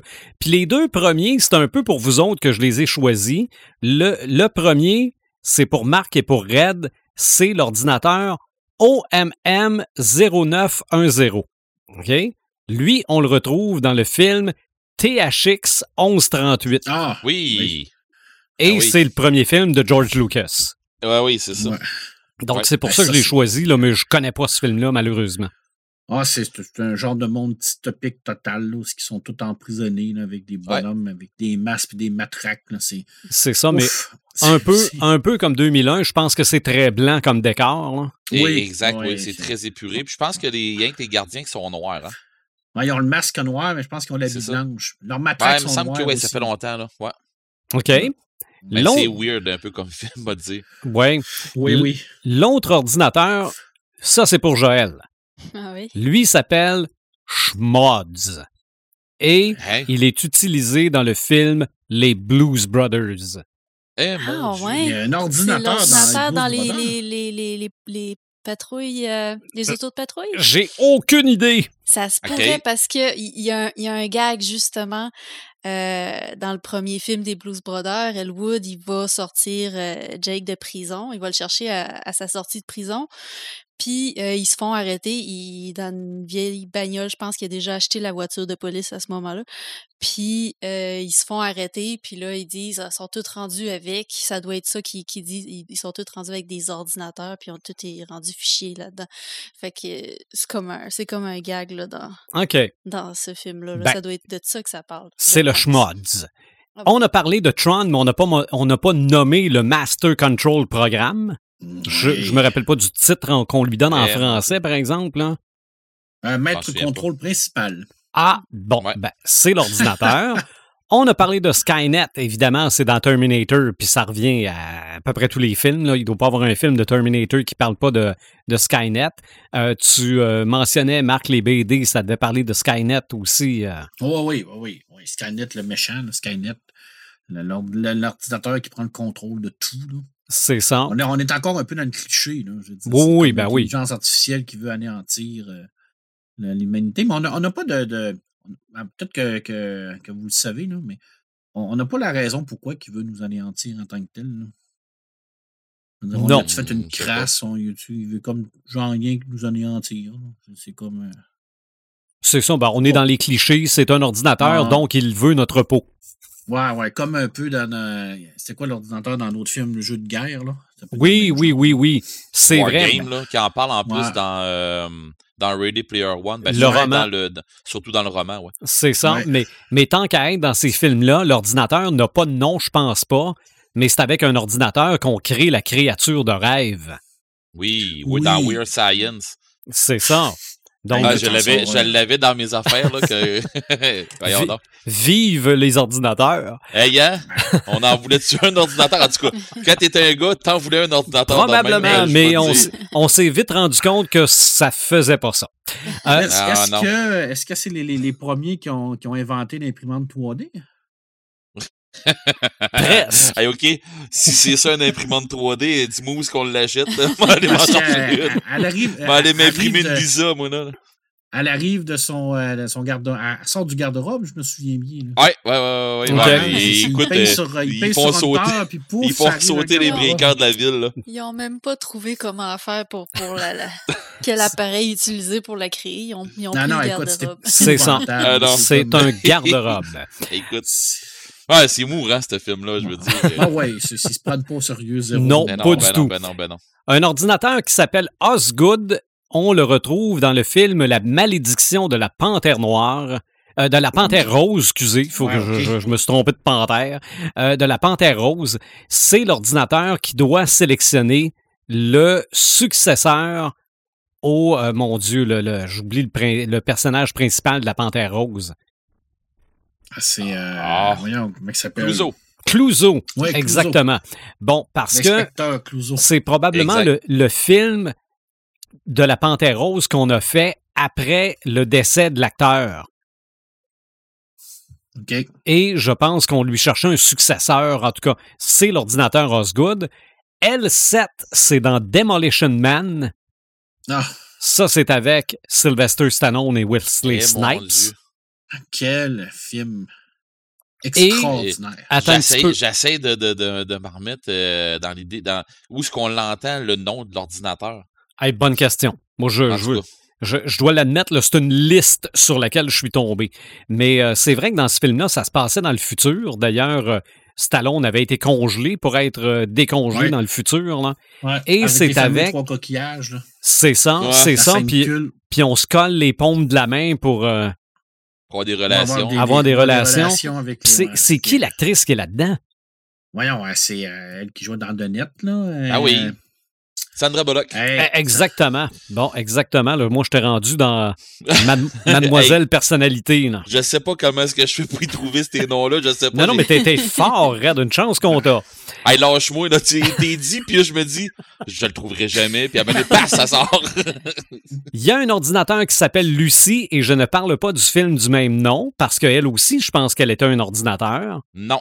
Non? Non, elle était NNC, elle, avec une pilule qui faisait que Ouais. Euh, son, son esprit était développé à, à son cerveau. je pense. OK. Ouais, c'est ça. Ben, pas son OK, esprit, non, son je pense que je me, je me mélange avec le film Elle.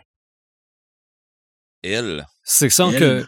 Ouais, ça, c'est vraiment me une intelligence. Ouais, artificielle Her. féminine. Là. Oui, Ah, j'ai eux. pogné ça. Ouais, C'est ça. Oui, oui. Mais l'ordinateur qui s'appelle Lucie, c'est dans un autre classique qui s'appelle Hackers. Ah Oh, oui. mon Dieu. Donc, l'ordinateur s'appelait Lucie là-dedans. Avez-vous revu ce film-là récemment? Pas du tout.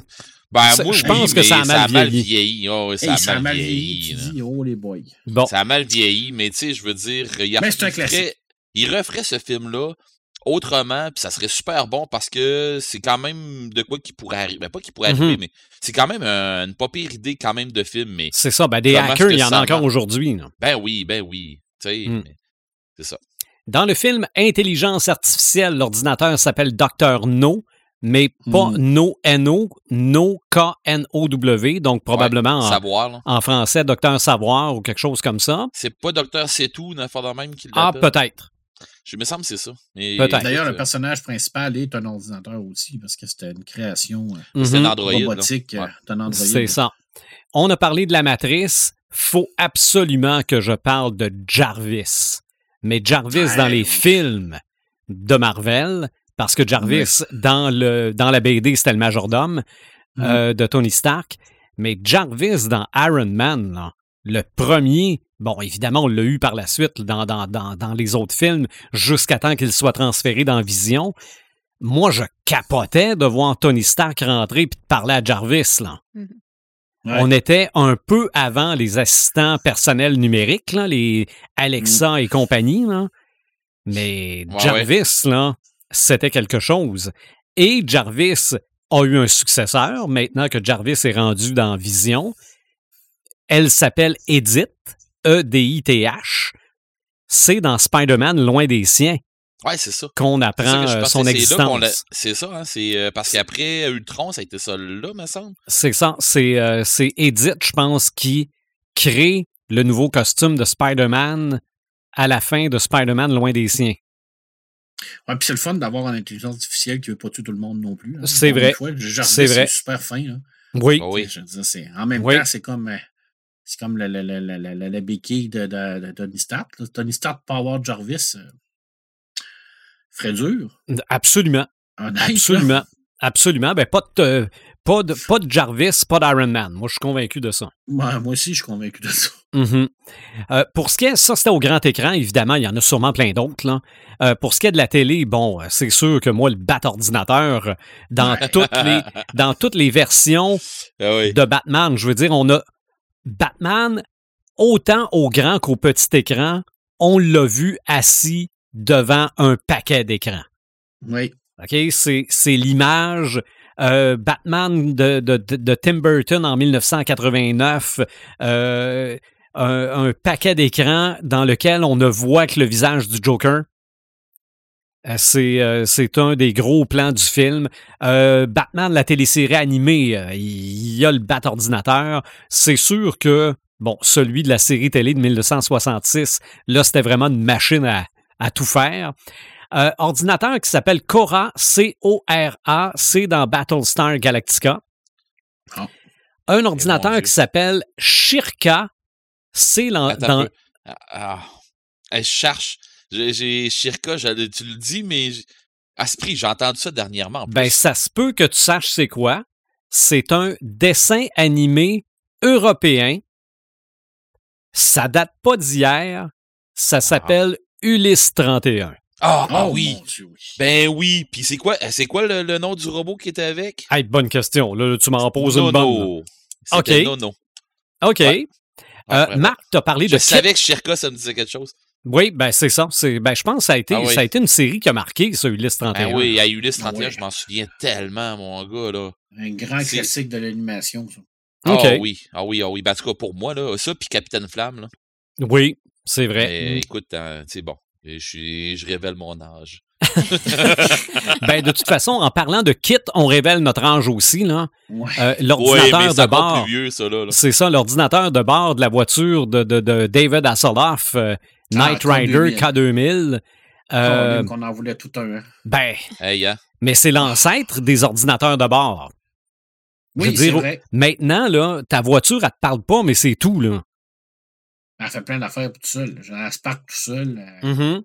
C'est fou, là. C'est ça. Mais- mais- mais Je lui, sais pas si hey, l'ordinateur de bord de la voiture d'Elvis Gratton avait un nom. Je sais pas. Parce que ça aussi, c'est.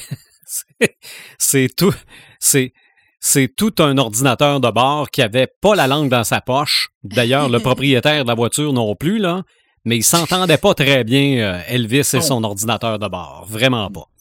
Dans Inspecteur Gadget. Penny utilise un livre ordinateur. Oui. Ouais. eh oui.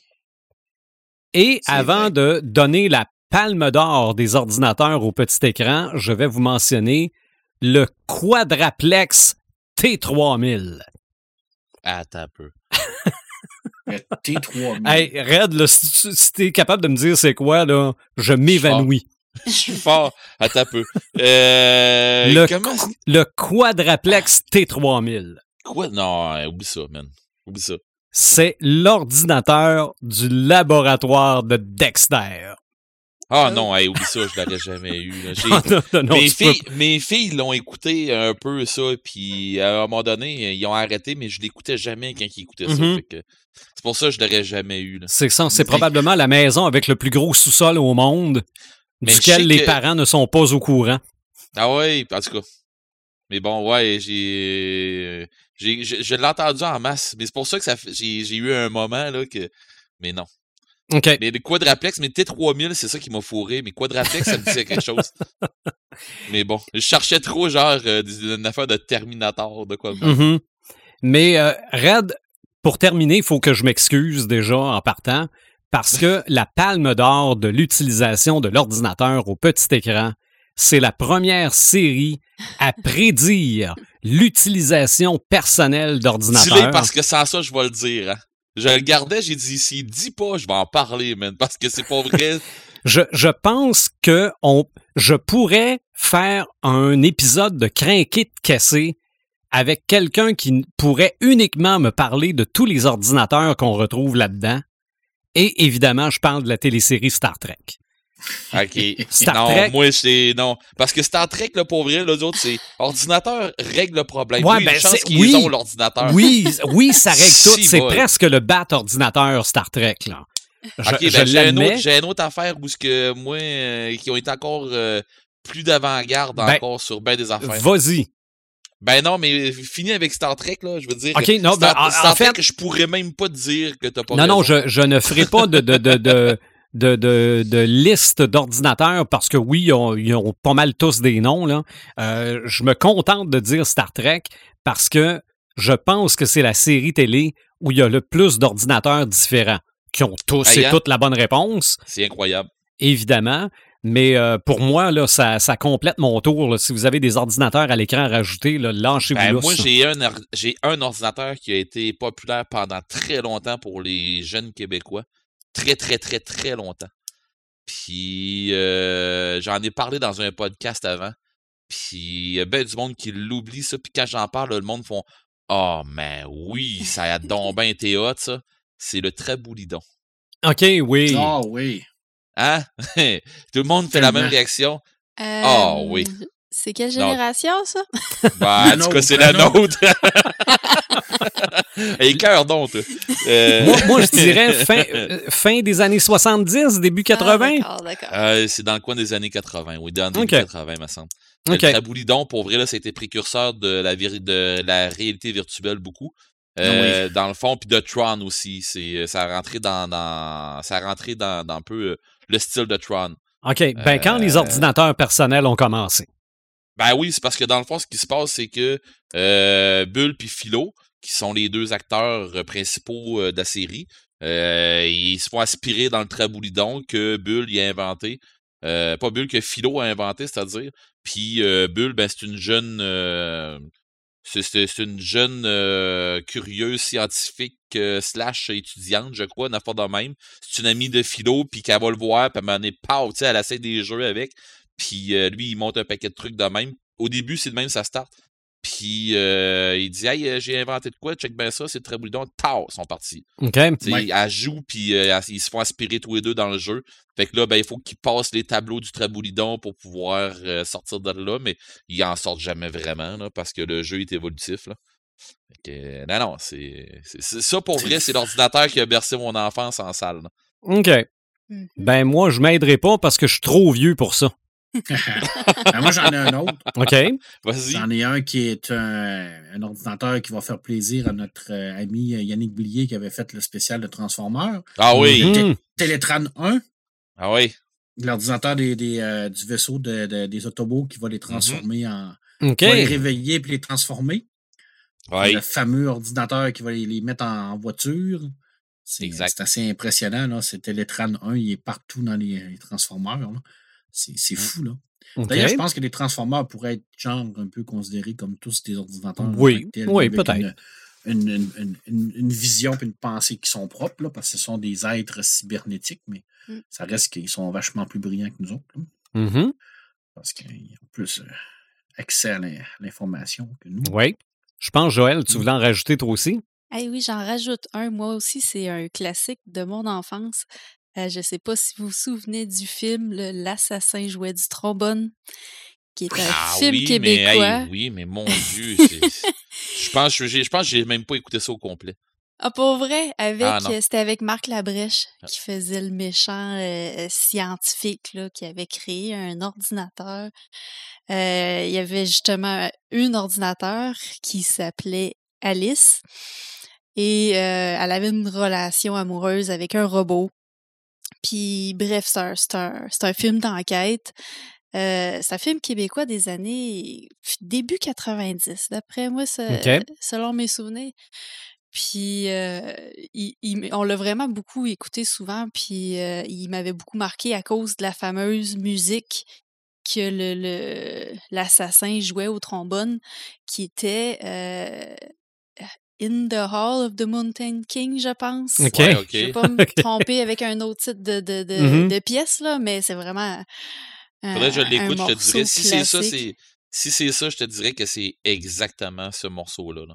Écoute, c'est ça. C'est un, c'est un morceau classique. Puis c'est ça, l'assassin l'assassin en jouait tout le temps un petit bout.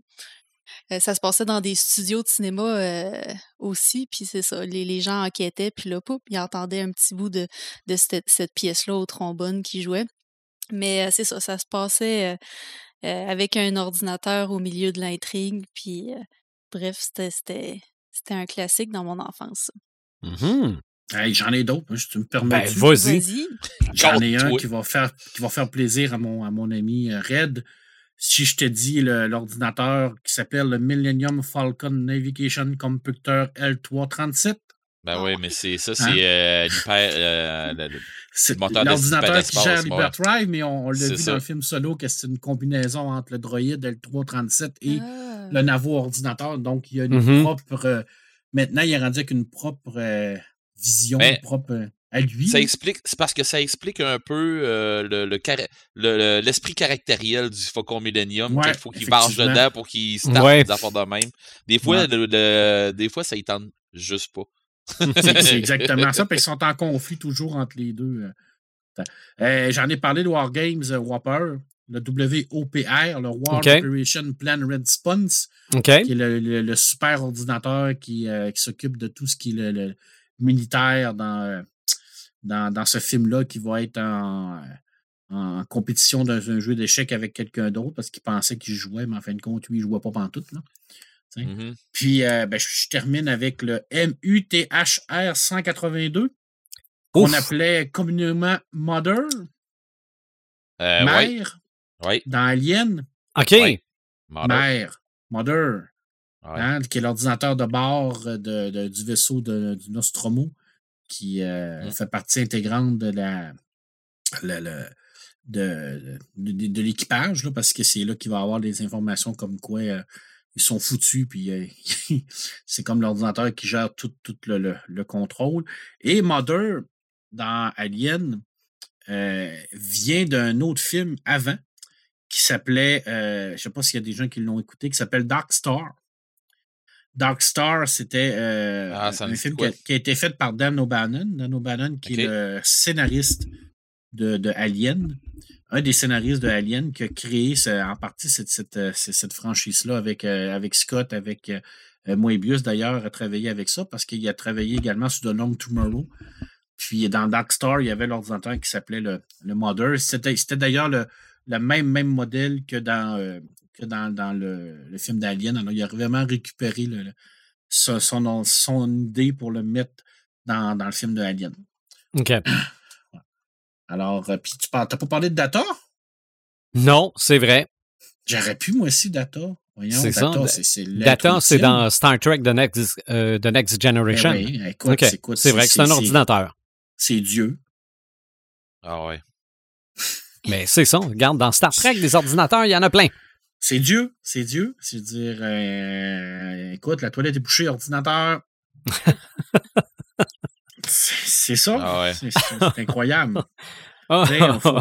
Quand on retourne dans le passé, on, ordinateur. On parle de Star Trek, ça, on s'en va ses toilettes bouchées. Il y a comme un genre d'analogie là-dedans, je ne vais pas te le dire, c'est trop. L'ordinateur, maintenant, dans le monde du jeu, Red, ça doit avoir une certaine place. Non, c'est inexistant. Ah, OK. On, on, on, finit le podcast, merci. Voilà. Non, il reste les samalumes.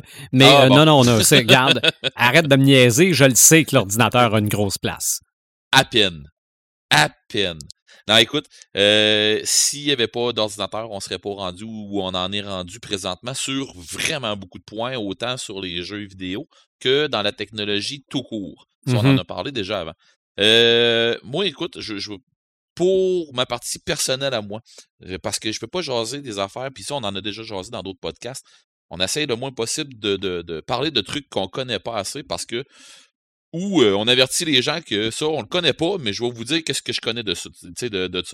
Euh, dans les ordinateurs, je veux dire, ça a commencé avec des, des pièces de meubles ou des, salles complètes que les, ordinateurs, euh, les serveurs, des affaires comme ça, c'était des, des c'était immense comment mm -hmm. ça marchait. Fait qu'il n'y avait pas moyen d'avoir d'avoir des jeux là-dessus. La première fois que moi j'ai joué à des à des jeux, puis quand je dis jeu là, c'était euh, dans ce temps-là, c'était wow. Tu avais passé une demi-heure à starter ton jeu, puis une demi-heure, ça, c'était pas si pire. Ça se jouait sur des, sur des cassettes audio.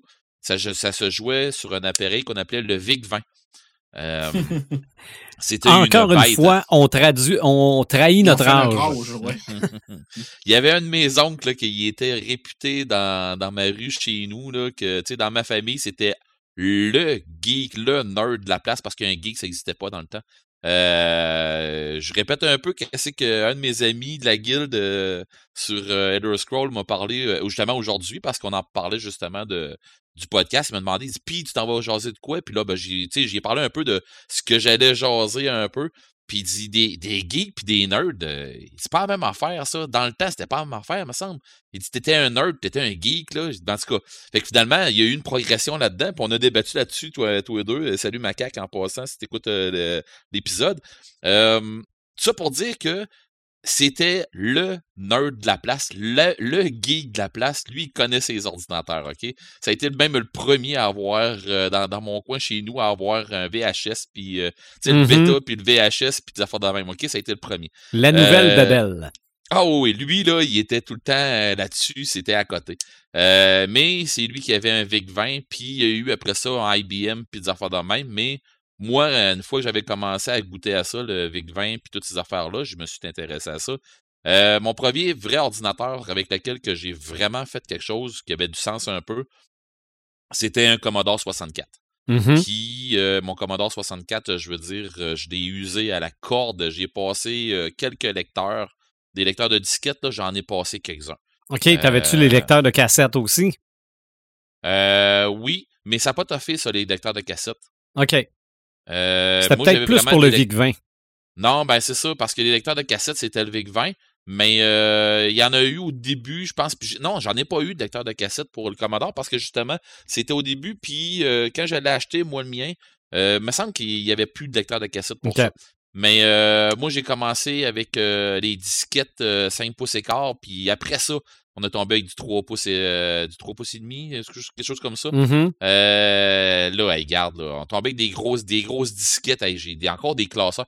Pour vrai, là, ici de chez nous, j'ai encore des. Pas des classeurs, là, mais genre une boîte là, avec un esprit de tapon de jeu puis de stock là-dessus. C'est incroyable. Pour, pour les jeunes qui nous écoutent, expliquons qu'une disquette contient 1.44 MB. Ouais. fait que, hein, c'est ça. Euh, puis, à un moment donné, ben là, on a tombé dans les PC qui roulaient vraiment plus, tu sais, les, euh, les IBM, là, les, les 386, puis tout, puis tout, puis tout. Là. Puis mm-hmm. j'ai continué. Quand j'ai lâché mon Commodore, j'ai tombé euh, sur les consoles du genre. ben, j'avais comment. Sur. entre le VIC-20 puis le Commodore, il y a eu l'Atari à travers de ça. Puis l'Atari a fait aussi pendant le Commodore, mais à un moment donné, ben, les choses étant ce qu'ils sont, mon Atari n'a pas toffé l'âge, il a mané, il est mort. Euh, puis à la sortie, plus tard un peu, un an, genre après la sortie euh, des, des Nintendo, ben euh, à un Noël, j'ai fini par avoir un Nintendo. avec mon frère puis tout ça. Mais sauf que ça me prenait quand même un PC. tu sais, après des années tout ça, quand j'ai été plus vieux un peu, j'ai acheté le vieux PC de mon cousin, qui était le fils de, du geek que je vous ai parlé tantôt. Mm-hmm. puis lui, il avait des, des, des bêtes. Lui, il vendait le sien pour avoir sais, pour avoir de quoi de plus haut, puis tout ça. Fait que euh, j'ai commencé à tomber là-dedans un peu, puis, tu sais, tomber avec un, c'était un 386, 3, euh, un 366, quelque chose comme ça, overclocké, puis, tu sais, il marchait en défoncé, il y avait des fans, tu sais, le câble ouvert avec les fans après ça pour pouvoir euh, refroidir ça, en tout cas. J'ai joué à beaucoup de jeux là-dessus, j'ai... Les jeux que j'ai le plus trippé là, sur le PC, puis ce que je trouve dommage, c'est que sur console, on n'est pas capable de l'avoir. Puis honnêtement, avec la VR, j'aimerais donc bien ça avoir ce jeu-là, mais sur console, c'est toute la série des MechWarriors. Pour vrai, là, c'est. Moi, je suis un fan fini de MechWarriors, mais je ne m'achèterais pas un PC pour jouer à ça. Surtout que les MechWarriors, la licence de MechWarriors avait planté avec euh, Faza et tout ça, mais ça, c'est une autre histoire. Là. Mais justement, dans MechWarriors, l'ordinateur, c'est extrêmement important parce que c'est l'ordinateur qui gère ton robot. Euh, fait que c'est pour ça que j'en parle un peu d'un jeu d'ordinateur. C'était le jeu que moi j'avais plus trippé, puis ça donne que c'est là-dessus. Euh, puis c'est ça, j'ai upgradé mon ordinateur parce qu'à un moment donné, euh, plus capable de jouer au MechWarriors. Fait que tu plus que ça allait, plus que j'upgradais mes ordi, mais maintenant, t'as bien beau faire ce que c'est que tu voudras, là. Mais ce que j'ai trouvé de plus déplorable là-dedans, puis ce qui m'a fait lâcher un peu euh, le système de jeu sur ordi, c'est que tu, joues, tu joues un jeu, quelques mois après, ben, t'es encore bon, t'es encore correct, mais t'es désuet. Tu tu peux plus mm-hmm. runner tel jeu. le nouveau jeu qui vient de sortir, là, euh, tu peux pas le runner dans le fond. C'est ça, ça, prend la nouvelle carte graphique. Ben oui, puis là, ta carte graphique, elle coûte, elle coûte le prix d'un portable flambant neuf. Tu fais, mais t'as pris le crime. Hein, j'ai tué moyen. Fait que là, tu achètes le jeu, tu achètes le portable. Tu sais, à un moment donné, tu fais, OK, c'est beau. Puis comme euh, tout bon geek, euh, ben pas comme tout bon geek, mais comme euh, plein de gens, j'ai j'ai fait ce que, la majorité des gens ont fait, même s'ils disent pas, mais moi, je suis capable de le dire quand même. J'en ai piraté du jeu. Puis honnête, là, euh, quand tu piratais, bien souvent, tu te ramassais avec de la cochonnerie, des virus, puis de la cochonnerie qui faisait, euh, qui faisait euh, moins virer ton ordi. Il y avait un paquet de trucs qui venaient pas cool avec ça. Fait que, tu sais, même si je vous dirais, faites pas ça, c'est mal, regarde. On va appeler un chat un chat, là, puis un gamer, c'est un gamer, il veut avoir c'est qui. on va avoir tout ce qu'on est capable d'avoir pour le mieux, le moins cher possible, c'est normal. Mais ben c'est normal. Oui puis non. Mais tu sais, j'ai essayé un paquet de trucs dans ce style-là. Bien, à un moment donné, ben, euh, j'ai dû me rendre à l'évidence, euh, j'avais pas les moyens de suivre la technologie, puis mon, mon, mon, mon besoin de, d'avoir des nouveautés, puis euh, mon portefeuille euh, se suivait pas. Fait qu'à un moment donné, ben, j'ai fait le switch sur des consoles. à moi, ça, c'est ça, c'est mon histoire à moi. Là. Mais écoute, j'en connais tellement qui sont repartis de la console puis qui sont repartis sur les sur le PC ou sur le Mac là, mais qui sont partis euh, qui sont, sont repartis jouer. Euh, puis ça me fait rire un peu parce que les gens qui me disent Ouais, on est capable de jouer maintenant autant sur Mac que sur PC. J'ai envie de rire un peu, mais bon. Euh, ça a toujours été que, en tout cas, à mon avis à moi, puis je veux dire, euh, j'irai pas écrire euh, sur, sur, sur notre, notre, page c'est mon idée, puis si t'es pas content, essaie de, faire, de me faire changer mon, mon idée. Mm-hmm. Là. Mais écoute, je pense que les, les, le mieux pour, pour jouer à des jeux, je pense que c'est le PC. Mais le mieux pour travailler, il, il, tu travailles très bien sur un Mac, puis c'est pas, ils sont pas pour les mêmes affaires. C'est pas, tant qu'à moi, c'est pas pour la même chose. Mais bon, on tombera pas sur ce débat-là. dans le fond, moi, que, si on lâche mon histoire sur les ordinateurs, j'ai sorti un peu quelques jeux ou quelques applications qu'on a plutôt sur avec l'ordinateur sur dans les jeux vidéo. ce que j'ai trouvé pas pire, c'est que. Ben pas pas pire, mais ce que j'ai trouvé, c'est que il y a quelque chose qui est assez redondant. Dans vraiment beaucoup de jeux, euh, quand tu arrives pour sauver ta game, quand tu mm-hmm. à la minute que tu tombes dans un jeu qui est un petit peu plus contemporain, où ce que les ordinateurs sont commencés à être à, à, être inventés, la majorité du temps, quand tu arrives pour sauver une game ou quand tu arrives pour rentrer dans des menus X, on dirait une interface d'ordinateur classique. Ouais.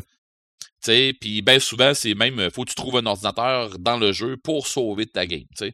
C'est des, des, des, des, affaires dans ce style-là. Ils ont, ils ont changé ça un petit peu comme dans euh, Resident Evil où c'était une machine à écrire. Là. Mais euh, je pense qu'ils ont évolué ça justement pour un ordinateur à un moment donné à longue.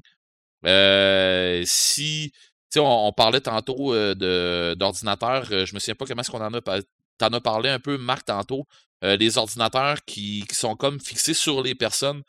Euh, ça me fait penser, moi, euh, au P-Boy du, de Fallout. Tu sais, l'ordinateur que tu as comme un, comme un genre de gros bracelet qui te fait comme l'avant-bras, puis c'est un ordinateur. Ils ont même, tu pouvais même l'acheter à un moment donné dans des eBay Games, ben, sur GameSpot, des affaires comme ça. Tu pouvais acheter un P-Boy. C'est comme, c'est comme un genre d'écran. C'est un peu comme si tu avais un gros cellulaire euh, fixé sur un genre de harnais qui est fixé à ton, à, ton avant-bras. Ça, revient, ça revient un peu un petit peu à ça. Puis ça, ça a pour effet que euh, tu as toutes tes, coordonnées, tu as toutes tes affaires, tu ton save game, bien entendu. Euh, tout ton menu il est là, puis ainsi de suite, mais ça te donne des informations sur tout dans le jeu, puis tout ça. Fait que ton P-Boy, c'est ce qui, fait que tu peux survivre aussi un peu à l'extérieur. Il y a un peu la même affaire dans, euh, dans un écœurant de tapon de jeu. Là, euh, je veux pas faire la nomenclature. Là, je vais me penser comme euh, Mass Effect, entre autres.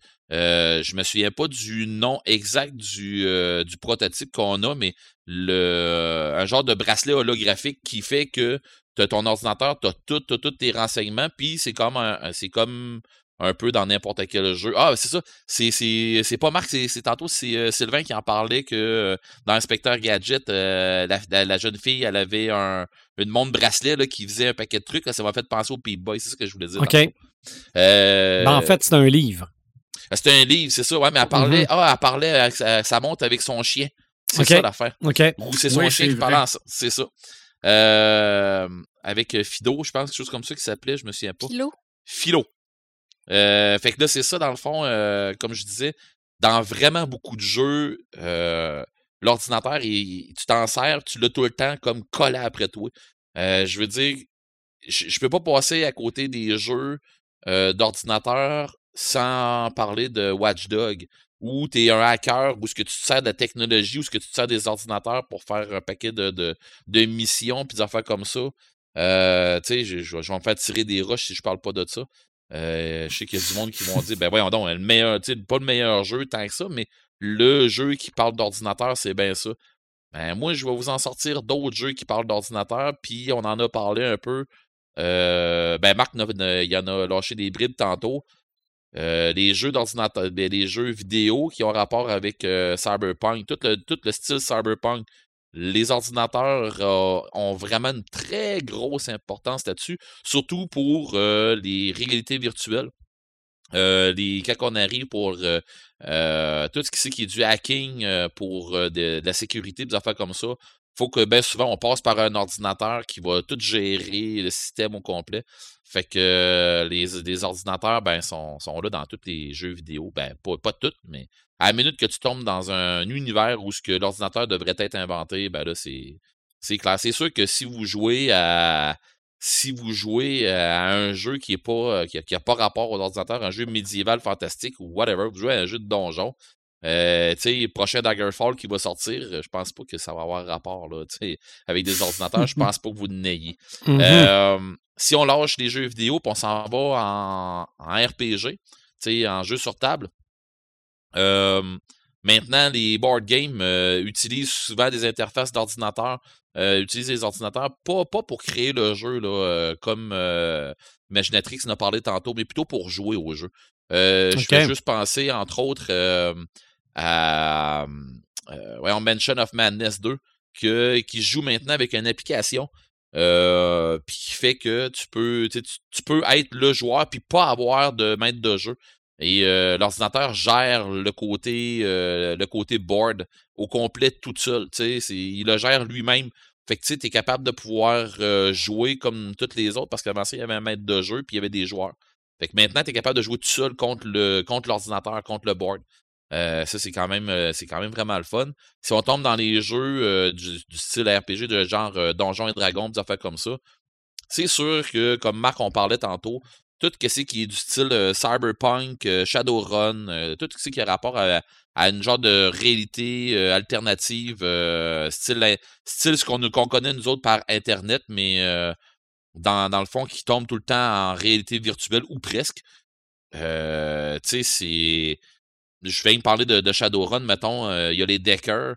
C'est une classe là-dedans où tu as carrément un ordinateur implanté. euh, tu te promènes avec un deck, un clavier qui, te- qui te sert comme interface, mais sauf que tu plugues ton clavier à ton cerveau et merci, bonsoir, tu viens de partir dans, dans, dans une réalité, dans la matrice d'une réalité virtu- virtuelle où tu as un avatar, puis tu interagis avec les différents programmes euh, qui vont, euh, tout dépendant du maître de jeu, comment est-ce qu'il va le gérer, mais euh, tu vas, tu, tu, tu vas des fois te, te, ramasser dans une réalité virtuelle qui est carrément déjantée de, de, de, ta réalité à toi, mais qui fait que tu es carrément assis sur un banc de parc. Tu es, en train de te faire casser la gueule par un programme de sécurité qui a décidé que tu rentrais pas dans, dans le building, puis pendant que ta gang de chums, eux autres sont en train d'agir dans le monde réel.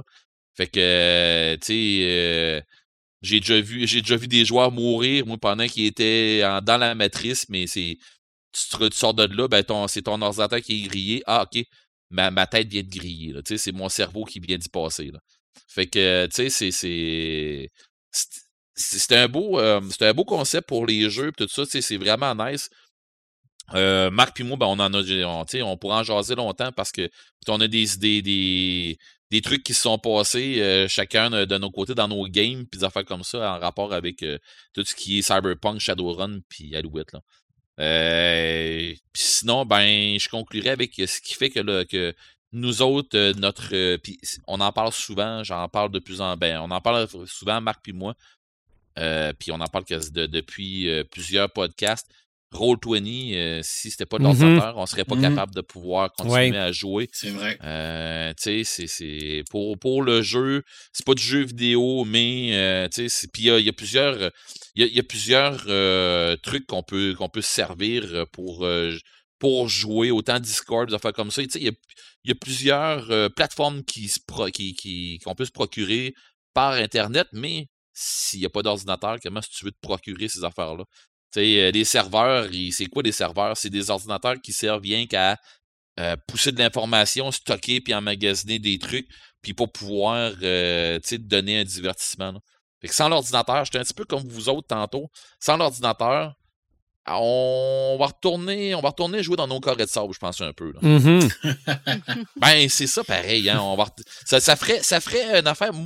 Honnête, plus d'ordinateur, plus de technologie. Moi, je survis quand même, mais je sais qu'il y a du monde qui font. Je reste, j'arrête de respirer maintenant. Là. Puis tu sais, joue aux cartes. C'est Ah, ça, les, regarde. les, les possibilités seraient moins grandes, mais on ferait quelque chose pareil. Moi, on oublie Hey, ça. Euh, Pas d'ordinateur, là? Mais oublie ça, man. euh, j'ai- On fait juste plus de GN. Oui, oui. Hey!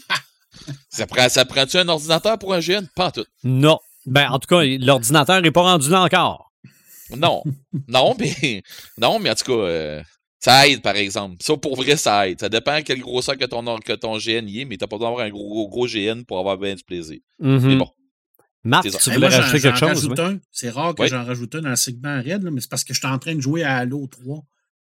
Puis euh, il y a, il y a le, le- le personnage principal comme un une intelligence artificielle intégrée dans son armure qui est Cortana.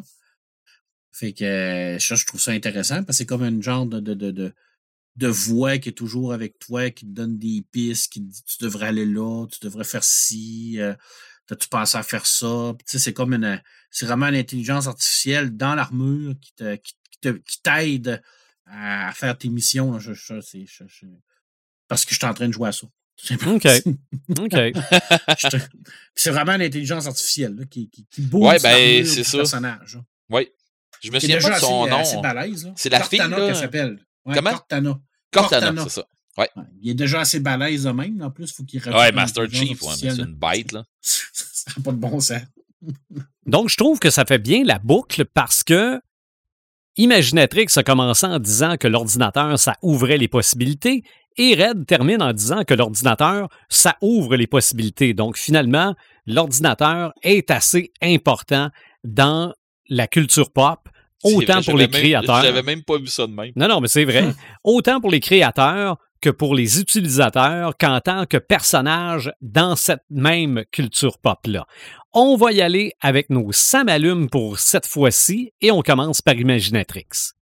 Oui, ça m'allume cette semaine. Moi, en fait, ça fait quelques semaines que j'ai commencé à écouter la série The Good Place qui passe sur Netflix. Euh, pour ceux qui connaissent pas, en fait, c'est euh, le personnage, Eleanor, se réveille et elle est morte et elle se retrouve euh, in the good place, soi-disant au paradis. Fait puis rapidement, elle se rend compte qu'il y a erreur sur la personne parce que elle, toute sa vie, elle a été une bitch par excellence, puis elle a juste fait chier tout le monde, puis elle était hyper égoïste, puis puis là, elle, veut comme pas trop l'avouer, fait que là, elle dit, il y aurait pas comme une medium place, il y aurait pas comme, est-ce que, c'est, c'est quoi le bad place, si ici c'est le good place?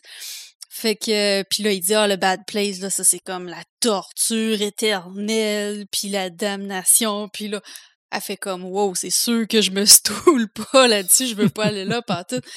Fait que, euh, bref, juste pour vous donner une idée, dans le premier épisode, euh, il y a un truc que Éléonore a fait, puis ça a une conséquence. Il se met à pleuvoir toutes sortes de trucs du ciel, entre autres des crevettes, puis il y a des girafes qui se mettent à courir partout, puis OK. Puis bref, ça, ça donne en partant le ton que il peut se passer absolument n'importe quoi dans cet univers-là. Fait que là, tu, tu poursuis la série en disant, et en, en t'attendant à tout en fait, puis n'importe quoi qui peut arriver, ça sera pas absurde, ça sera pas euh, incrédible parce que tu le sais que cet univers-là est fait comme ça. Puis c'est hyper drôle, c'est une comédie. Et évidemment, ça, ça, porte beaucoup sur la, moralité entre le bien puis le mal, puis comment on peut euh, comment qu'on peut vouloir faire le bien, mais en réalité, on fait le mal à travers de ça. Fait que euh, c'est vraiment intéressant. Puis là, je suis rendue à la saison 2. Euh, je suis avancée dans saison 2, mais la saison 1, la manière que ça finit, là, j'étais comme What the fuck? Parce, parce que ça, c'est un, un autre détail. Dans cet univers-là, ils n'ont pas le droit de dire euh, ils n'ont pas le droit de sacrer, en fait. Fait que tous les sacres sont automatiquement transformés par l'univers en euh, les fuck deviennent des forks, les ass deviennent des hash. Fait que ça fait comme un tapon d'expression super Qui ont, drôle pas de, quand que qui c'est- ont pas de sens, là. qui ont pas de sens, mais tu sais, ils lâchent ça comme à tout bout de champ parce qu'ils sont tout le temps comme pris de court ou ben non, ils sont tout le temps dans des emmerdes ou... Fait que, euh, fait que bref, la, sa- la saison 1, la manière qu'elle a fini, là, c'était du gros n'importe quoi. Mais là, après ça, tu repenses à tout ce qui s'était passé par la- pendant la saison 1, puis tu dis, ben oui, ils nous ont vraiment amené là, puis on n'a rien vu venir. Puis bref, c'était, un truc de fou. C'est vraiment une bonne série qui détend, là, honnêtement. Là. Je- je- il y a quatre saisons, je pense. Euh, il y a trois ou quatre saisons. Il y en a trois certains, puis c'est des épisodes d'à peu près 20-25 minutes. Ah ouais. Fait que ça s'écoute quand même bien. Puis euh, une très bonne série que, que je vous conseille. Sinon, euh, un deuxième ça m'allume vite comme ça. Ben en fait, c'est un peu les, les tous les développements qu'il y a eu dernièrement autour euh, de l'atterrissage sur Mars, Mhm. la mission euh, sur Mars. Euh, je suis ça un peu là sur euh, sur internet. Je trouve ça vraiment hot là, de voir les photos qui sont sorties la résolution des photos. Sais, le monde, il, il trouve que c'est peut-être juste du sable puis qu'il n'y a pas grand-chose d'intéressant à voir, mais c'est quand même les meilleures photos qu'on qu'on a jamais vues qui viennent d'une autre planète, tu sais. Ouais. Fait que c'est très impressionnant de, de, de voir ça aller, de voir tout le travail qu'ils ont, ont fait pour en arriver là. Puis, euh, puis bref, je suis ça un petit peu, puis, euh, puis je- ça, ça captive l'imagination, on va dire. Absolument. Moi, j'espère qu'on va y envoyer des euh, coquerelles pour faire comme dans le manga Terraform Mars, Puis, euh, non. pour peupler Mais, la euh, planète. Mais euh, tu dis ça, mais ils ont, ils ont- je disais à mon chum pendant qu'on écoutait la, la conférence la première journée, mais si le, le, le, le robot est infecté avec le virus de la COVID, puis qu'il amène ça sur Mars, puis que dans des centaines d'années, on s'en va peupler Mars, puis que là, on en restart la COVID. Ben, Puis ça là, mon serait chum, pas la il dit- COVID, m'a dit, ça sera compliqué pour là. hein. Puis mon chum, La dit COVID il dit. Il dit, tu lis beaucoup trop de livres. Mais pendant, pendant la, la conférence, justement, il disait ça, qu'il avait mis une plaque COVID sur le module. Puis j'étais comme, je te dis, ils ont mis une plaque COVID. Tu vois bien qu'ils l'ont envoyé dans l'espace. En fait, c'était une plaque commémorative pour, pour comme rappeler à travers quoi il avait passé tu sais, dans la dernière année avant de pouvoir lancer le, le, Mhm. le module puis l'atterrissage sur Mars. Fait que, bref, c'était ça. OK. Paperman. Ouais, d'ailleurs, euh, je, je, je fais du pouce sur la, la, cette euh, fameuse euh, percée euh, scientifique de persévérance sur Mars qui, qui est pilotée par une Québécoise. hein. Mhm. pilotée par une ingénieuse québécoise qui est Farah Alibé, alors, euh, qui est une ingénieuse en aérospatiale. Alors, en plus de, de- de- d'être un pas extraordinaire pour la science de l'espace, ben, on a, euh, on faire notre, notre, notre- notre chauvin, hein. on, va, on va le dire, piloté par une femme ingénieure québécoise. Alors, que demander plus? hein, euh, C'est savez-vous extraordinaire. Savez-vous comment ils ont appelé le site d'atterrissage euh, sur Mars? Ils lui ont donné un nom. Ils lui ont donné le nom de Octavia E. Butler, qui est une autrice de science-fiction américaine. OK. Fait que, euh, fait qu'on a un petit peu de culture pop maintenant sur Mars. Hey, cool. Ça, je trouve ça extraordinaire. En plus, ça rajoute que du bonus à ça, à, à- à cet exploit-là. Mhm. Puis, euh, c'est- c'est c'est un très beau sabalume que j'avais pas pensé parce que moi aussi, je regarde ça puis je Mhm. suis omnibulé par Mm. la qualité de, de, de cette, euh, de ce, ce- ce- ce robot-là qui, euh, qui va Et encore même ma faire fille- avancer l'humanité. Même ma plus grande est venue me voir, elle me dit, elle dit, Pat, tu t'as-tu vu des photos? Elle dit, de Mars, Ah, ça, je vais t'envoyer le lien. Elle dit, c'est mon gars. Elle Hey, dit, hein. ta, ta, ta, ta, ta. Mhm. Puis, tu sais, c'est ma grande qui. Tu sais, j'ai- moi, j'en avais vu, j'avais regardé ça un peu, mais c'est ma grande qui vient me voir, tu sais. Puis, tu sais, je me dis quelque part, OK, euh, la, Ça- pomme ça tombe jamais. aussi, ouais. ouais. mais la pomme tombe Ouais. jamais loin de l'arbre, tu sais. euh. Aussi. Oui, puis Ouais, aussi. Ah ouais, oui. Un- c'est un- en plus, c'est un- une, une preuve que qu'en qu'en tant que Québécois, on peut faire ce qu'on veut. Je veux dire, Ouais, ouais. Oui. je veux c'est- c'est c'est un très bel exemple. C'est un bel exemple en plus pour, pour tous les, euh, les jeunes femmes qui, des fois, ne vont pas en technologie ou en ingénierie parce que il y a- c'est c'est un milieu très, euh, très fermé. Alors, allez-y, mon Dieu, foncez. On a besoin de, de- de- de- on a besoin de vous autres. Parce que l'espoir de l'humanité passe par la colonisation de l'espace. Mhm. On va se le dire. Mais ça, c'est- c'est c'est moi, ça. Mais on, on commence par des coquerelles. Oui, ben non, arrête avec tes coquerelles. des coquerelles de l'espace. Arc, déjà que c'est lettre Ah, mais c'est parce que t'as pas lu Terraform Mars, tu trouverais ça pire encore. Je veux le lire de la façon que tu m'en parles. C'est sûr que c'est sur ma pile, là, parce que ça a l'air trop cool. Écoute, je te parle de, de ma dernière BD que j'ai lue qui s'appelle Unité Z. Euh, Unité Z, c'est une BD européenne, 72 pages, écrit par euh, Motus, dessiné par Henry Shinano. Et là, Shinato, excuse-moi. Et là, Red, tu vas adorer ça parce que c'est du Lovecraft, mais dans, ah. dans, dans le style militaire. Alors, on est vraiment dans le genre de Delta Green. Là. Je veux dire, on a, une BD? c'est une BD. Alors, c'est vraiment super bien fait. Je n'avais pas parlé de Lovecraft encore. Alors, il mmh fallait bien que Je vais en parler tantôt, moi. Et c'est vraiment très, très bien fait. C'est très bien écrit. Vraiment, un beau petit coup de cœur pour moi dans mes dernières lectures. Aujourd'hui, j'ai reçu mon, mon Dune, le MOOC. Le MOOC, c'est un genre de mélange entre un, documentaire et un livre. Euh, c'est un genre de, de petit bouquin de 226 pages, je crois, ouais, c'est ça, 256 pages, qui regroupe un paquet d'informations autour de Dune.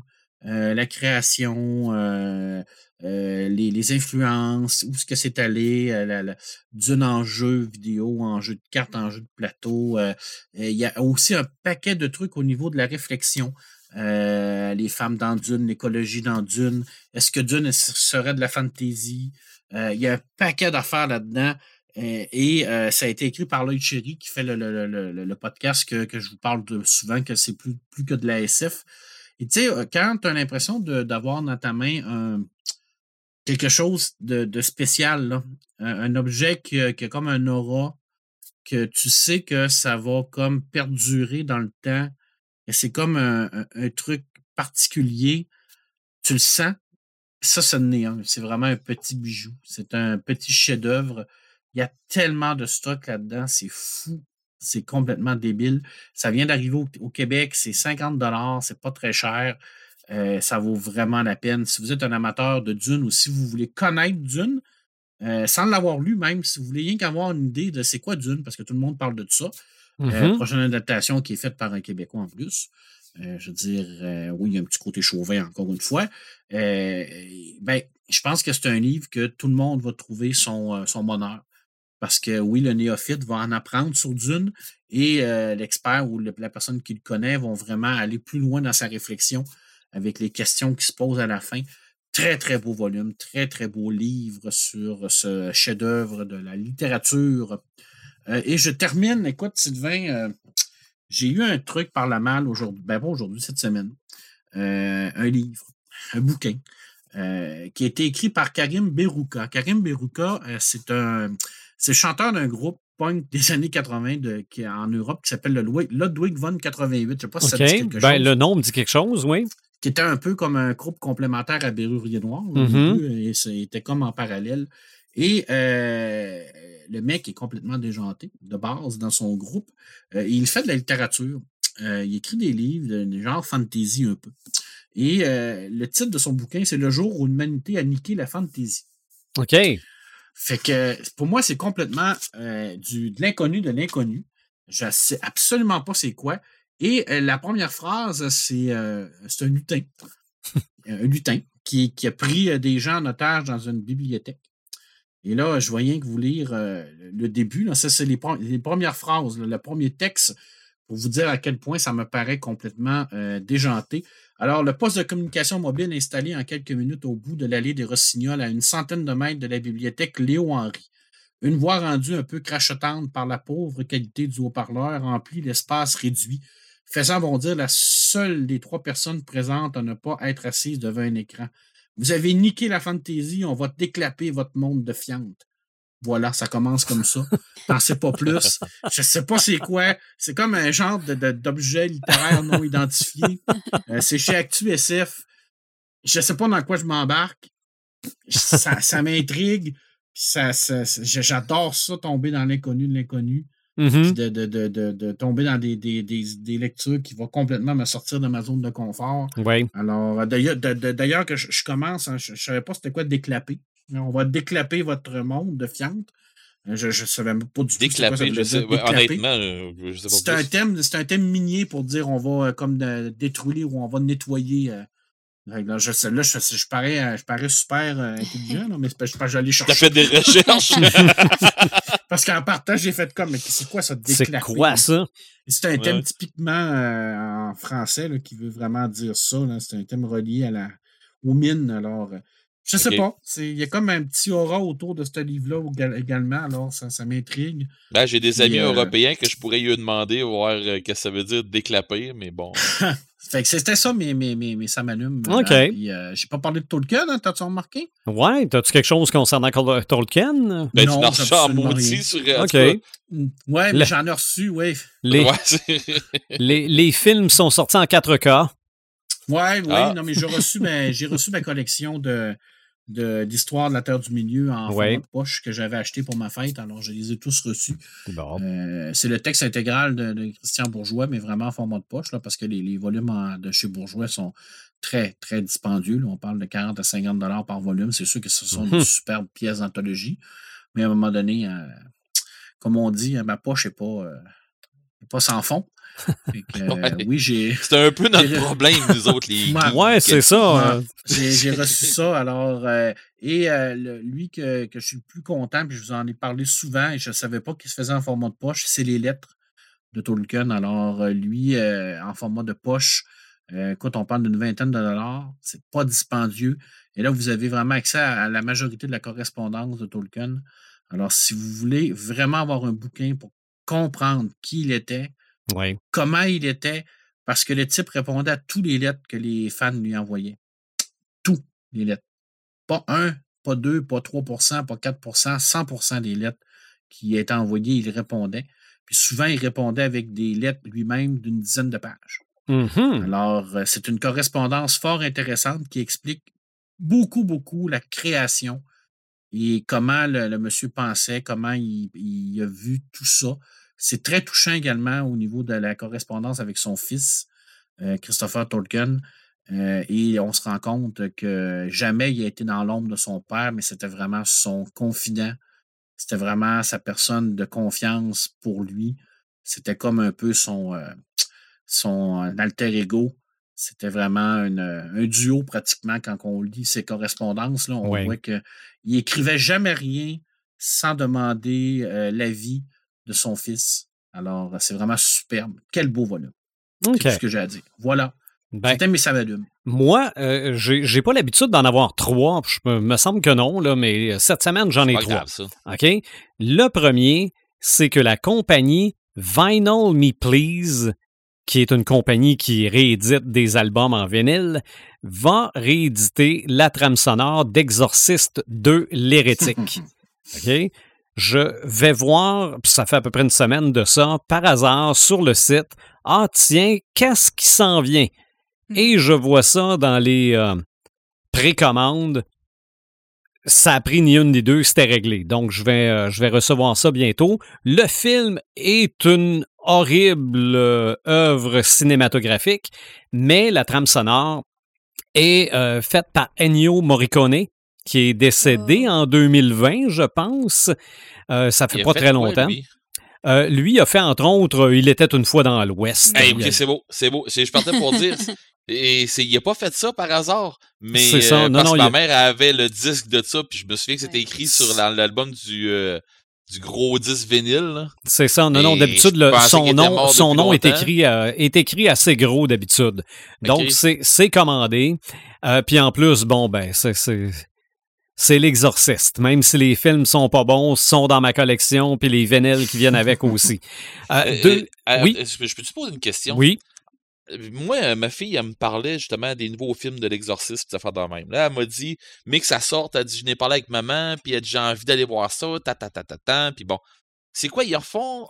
l'exorcisme, le vieux film, ou... Moi, que je j'ai me suis dit, il faut que j'en parle à Sylvain de ça. j'ai vu cette semaine, grâce à notre bon ami Martin le Visionneur, qui avait un film appelé Exorcisme les possédés.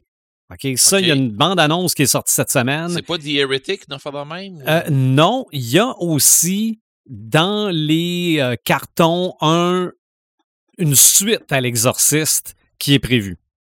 Mais ça, OK, parce que j'ai. j'en sais pas ma plus. fille qui m'est arrivée avec ça. Elle dit, il me semble que c'est un remake ou je sais pas trop. c'était censé être un remake, ça a l'air que c'est une suite. OK. Mais bon, ça va s'appeler L'Exorciste, je vais aller voir ça. OK. Euh, deuxième, ça m'allume. Euh, La télésérie WandaVision euh, se termine aujourd'hui, au moment où on fait le podcast. J'ai bien aimé cette série-là. Bon, comme je m'attends pas à ce que ça ait un impact sur les films, parce que si ça a un impact sur les films, faudra que les films réexpliquent ce qu'il y a eu dans la télésérie. Mais c'était vraiment le plus proche d'un film qu'une série télé a jamais été tant qu'à moi. Mm. De la façon que c'est filmé, ce qui se passe. Euh, dans l'univers cinématographique Marvel, euh, ceux qui lisent Marvel ont toujours considéré Wanda comme étant la sorcière rouge, mais si on y pense, elle ne l'a jamais été. Non. Mais là, c'est réglé. Je vends pas plus de punch que ça, là. J'en dis pas plus pour l'instant. J'ai trouvé que c'était une excellente série. Ça, il y a plein de questions qui, pour moi, sont restées en suspens. Donc, j'ai hâte d'en jaser avec d'autres qui vont avoir vu l'épisode. On aura l'occasion d'en reparler. Euh, et mon troisième, ça m'allume, c'est que je suis entré dans le secret des, des dieux d'une conférence pour l'organisme Miskatonic, qui est un, un groupe de fanatiques de Lovecraft. Conférence qui sera donnée par Paperman. Mhm. Ouais. Euh, Marc, tu, me rappelles, tu nous rappelles la date? 16 mars. 16 mars prochain. Ouais. À Marc. 8h30 en Europe, donc ça va être à 14h30 au Québec. Donc, Marc donne une conférence à un organisme européen de fanatiques de H.P. Lovecraft. Ah, c'est Sur- mardi. Ouais, Ouais. c'est ça. Si on peut Tu pas être est-ce qu'on peut? Ouais, le- le réécouter? Je crois, oui, c'est enregistré. Bon, Ah, Ben, cool. Ils enregistrent tout le temps leur conférence. on va. Est-ce que est-ce qu'on on- peut mettre le lien sur euh, le podcast des Crinqués? Il sur, faut. euh, la page euh, Facebook, il faut, hein? On va trouver le moyen. Si on peut, évidemment, ça va prendre la- la- l'accord, là, mais je pense que si on peut, on va le faire.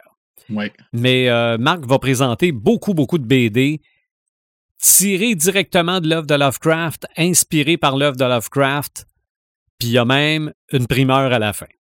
Oh, yes. J'en dis pas plus parce que j'ai vu le PowerPoint, donc je sais quelle est la primeur. Donc ça, ça, ça m'allume pas mal. Je trouve ça bien le fun. Regarde, euh, t'es, t'es, euh, t'es le, le gars tout désigné pour faire ça, Marc. On va avoir du fun, je pense. Ah, ça, j'en doute pas du tout. donc, toi, Red, t'es ça m'allume. Euh, moi, dans le fond, dans mes samalumes, euh, on n'avait pas parlé de Maxime Chatham, mais en parler vite fait, tu vas voir. euh, OK? L'il- L'illusion euh, est supposée de sortir euh, en livre audio euh, au début mars. Je l'attends encore. J'attends avoir des nouvelles de mon, de mon libraire pour me dire euh, Monsieur Bourgoin, votre, euh, votre euh, livre audio est arrivé. Ton, Parce ton pusher de livre audio. Ouais, ben, tu sais, je pourrais le ramasser euh, depuis très longtemps sur, euh, sur euh, un audio libre. Euh, mais j'ai décidé de ne pas le faire. Je voulais l'avoir physique, un peu comme j'avais fait avec euh, insect, Insect. Puis finalement, ben, je l'attends. Fait que euh, j'espère que j'es- j'espère euh, de pas être déçu par l'illusion, mais ça me surprendrait vraiment beaucoup d'être déçu par quelque chose que M. Chatham nous a fait. Euh, ça, c'était c'en était un que je me suis dit, on a parlé de Lovecraft, on a parlé de, Ah, il faut, de- il faut. de- de Tolkien, faut que je, faut que je parle de Maxime Chatham. Euh, bon, l'autre affaire, euh, dans le fond, j'ai euh, j'ai commencé euh, j'ai commencé cette semaine une série, ben avant hier ou hier, euh, qui s'appelle Pacific Rim Zone Sinistrée. Oh, c'est Euh, c'est- ça? oui, c'est un animé euh, qui a. Si les gens, les gens qui tripent sur Pacific Rim, allez écouter ça, c'est ça presse. OK? Moi, c'est un gros ça m'allume. Je m'étais dit, bon, OK, un animé sur Pacific Rim, j'espère que ça va être mieux que le deuxième film. Parce que le deuxième film de Pacific Rim, il y avait des pas pires affaires, mais il y avait des mauvaises en salle. Ouais, ça se regarde, là, mais c'est pas, euh, Ouais, c'est ça. pas au Le niveau un- du premier. Bon, laissez faire le deuxième film, puis écoutez à la place euh, Pacific Rim Zone Sinistrée. Euh, ça, vous allez capoter. Pour vrai, là, moi j'adore. Là, il y a vraiment, il y a vraiment de quoi de pas pire qu'ils ont fait en arrière de ça. D'après moi, Marc, tu vas adorer. Euh, puis on s'en en reparlera. Je, veux avoir ton impression parce que je sais que Ah, t'es c'est comme sûr, je moi. vais tu- ça. je sais que tu tripes autant sur Pacific Rim que moi, fait que euh, j'ai bien hâte d'avoir ton idée. euh, c'est D'après moi, tu vas arriver pas mal à la même affaire que moi. Ah, Des gros Euh, robots, des grosses créatures qui se tapent dessus. Comment pas aimer ça? Ben, c'est ça. C'était aimé Goldorak. En tout cas, euh, ensuite de ça, mon dernier ça m'allume, euh, j'ai commencé dans les livres audio. Euh, j'ai tombé là-dessus, j'ai adoré. Ben, j'ai tombé là-dessus parce que j'attendais d'avoir encore d'autres livres de euh, des, des comptes interdits. Puis euh, finalement, euh, mon pusher de comptes interdits n'est pas arrivé encore. Fait que euh, là, j'a- j'attendais pour avoir les prochains, puis il en, il en arrivait pas. Fait que j'ai tombé sur Sherlock Holmes et les ombres de Chadwell, Mhm. les dossiers Cthulhu. Mhm. Fait que là, ben, c'est Sherlock Holmes et les dossiers Cthulhu, OK? Et le, premier tome, c'est les ombres de Chadwell. Fait que là, je me suis dit, attends un peu, Sherlock Holmes, là, j'ai relu comme il faut, attends un peu. Sherlock Holmes, les dossiers Cthulhu. Mhm. Non, non, non, ça peut pas être euh, en rapport avec Lovecraft, là, voyons. Puis, puis qu'est-ce que tu veux qu'il soit pas en rapport avec Lovecraft, avec Sherlock Holmes? Voyons, attends un peu. Fait que là, j'ai allumé, j'ai fait, oh mon Dieu, ils ont fait de quoi dans le même style un peu que les BD euh, qu'il y avait, euh, euh, voyons, Colin, j'en ai lu beaucoup, là. Marc, tu m'en avais envoyé. La collection quelques-uns. 1800. Ouais, la collection 1800, j'ai dit, check ben ça, ils ont fait ça dans le même style que ça. Et c'est pas tout à fait ça, et c'est encore même mieux. À mon goût, à moi, c'est encore même mieux. Euh, la prémisse, dans le fond, c'est que euh, c'est euh, Watson, John Watson, qui fait, euh, qui, qui, qui envoie, euh, qui, qui est déjà en train de communiquer euh, par lettre euh, avec un monsieur qui s'appelle Howard Philip Lovecraft, qui est un Américain qui euh, publie dans des euh, tout ce qu'on connaît de Lovecraft. Ils ont tous gardé ça pareil, qui, qui publie dans des euh, des trucs qui n'ont pas rapport, ben, des trucs weird un peu dans dans des revues puis des affaires comme ça, un peu ce que Lovecraft faisait pour vrai. Puis, fait que dans le fond, ce qui s'est passé, c'est que Watson a tout envoyé ce qui s'est passé avec euh, Sherlock Holmes, quand il a rencontré Sherlock Holmes, puis quand ils ont fait leur, euh, leur enquête, euh, il a envoyé ça à Lovecraft pour que Lovecraft il lise ça ou qu'il les publie, mais dans un média que personne. Tu sais, lui, c'était comme pour se vider l'esprit. Fait qu'il a envoyé ça à, Lovecraft pour qu'au moins Lovecraft puisse, puisse publier, ça, mais dans un média que les. Techniquement, les gens le lisent pas beaucoup ou qui croient pas à ce qui arrive. Mais il fallait qu'il, quand même qu'il l'écrive. Fait qu'il a envoyé ça à, à Monsieur Lovecraft, mais ça a donné que euh, il y a trois tomes, si j'ai bien compris. Fait que euh, puis c'est comme euh, qu'il dit il dit au début de tout là, il dit croyez-moi si ça vous tente, croyez-moi pas si ça vous tente, faites-en ce que vous voulez. Moi je vous dis que ce qui s'est passé euh, romancez-le si ça vous tente, mais je vais vous raconter moi ce qui s'est passé de mon côté, ce que j'ai vu, puis euh, ce que je me suis fait raconter. Mais là ça va pas bien. hein. Et ça prend pas de temps, puis on entend parler en lien là-dedans. Puis, euh, non, non, c'est, ça va pas bien. Là. Sherlock Holmes s'est mis les pieds où ce que c'est qu'il n'y avait pas d'affaires. OK. Euh, oh, et puis pour vrai, là, il arrive vraiment des affaires weird là-dedans. Ça n'a pas de sens. Euh, puis là, c'est ça. Ça, c'est le premier. Puis ils viennent de sortir dernièrement le deuxième sur, euh, sur euh, l'application euh, Audible. Euh, dans le fond, ils ont sorti euh, les monstruosités de du Miskatonic. Fait que euh, on continue dans la veine de du monde de Lovecraft. fait que pour vrai, ils ont fait vraiment un écœurant de travail et les gens qui l'ont écrit connaissent ça sur un sale temps. OK. Parce qu'ils sortent des ils sortent des des, des, euh, des monstres, ils sortent. Il y, a, il y a de la nomenclature là-dedans qui parle, là, puis que tu te dis OK, ils ont lu. là.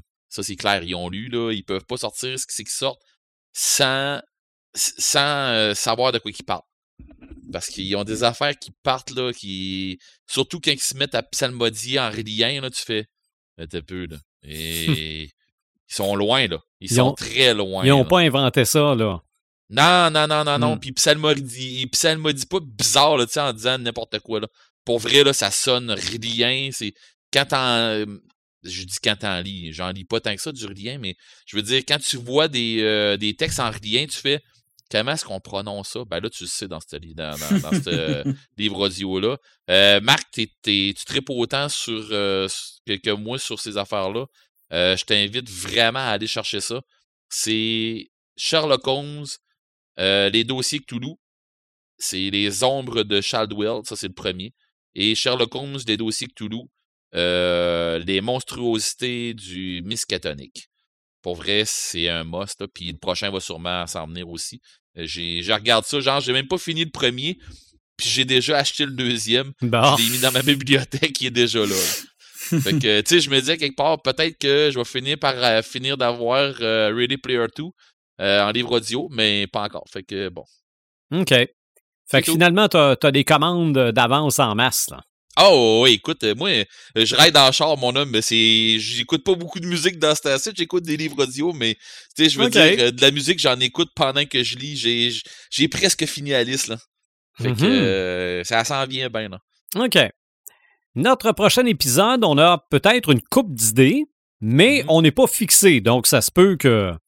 bon, on, vous, on aura une surprise pour vous autres, mais il était question qu'on parle peut-être de cinéma. Puis l'autre thème qu'on avait peut-être choisi, c'était quoi, Imaginatrix? Les sociétés secrètes. Les Sauf sociétés que- secrètes. Je vous rappelle que bientôt, dans un mois, en fait, c'est Pâques. Oui. Puis, on avait déjà parlé de faire un podcast sur les Easter eggs. Oui. Oh ouais, c'est vrai. Oui. Fait que tout dépendamment quand est-ce que notre prochain épisode va tomber, mais qu'on mais qu'on sache nos horaires, on, on analysera ça. Oui, c'est vrai que les Easter eggs, ça serait très bon aussi. Ouais, ça serait peut-être pas pire, ça. Très, Pour très bon. moi, pour- pour moi, on tient de quoi. Oui, mais ça, euh, on tient toujours de quoi. C'est juste qu'on on sait jamais quand on le fait, mais euh, ça, les Easter eggs, ça va être pour Pâques, ça c'est sûr. Donc, continuez de nous suivre sur notre page Facebook, sur notre site Internet. Faites-nous vos commentaires aussi, vos suggestions. On est très, très, très ouverts. On va se retrouver pour l'épisode 117. Bye les crinqués.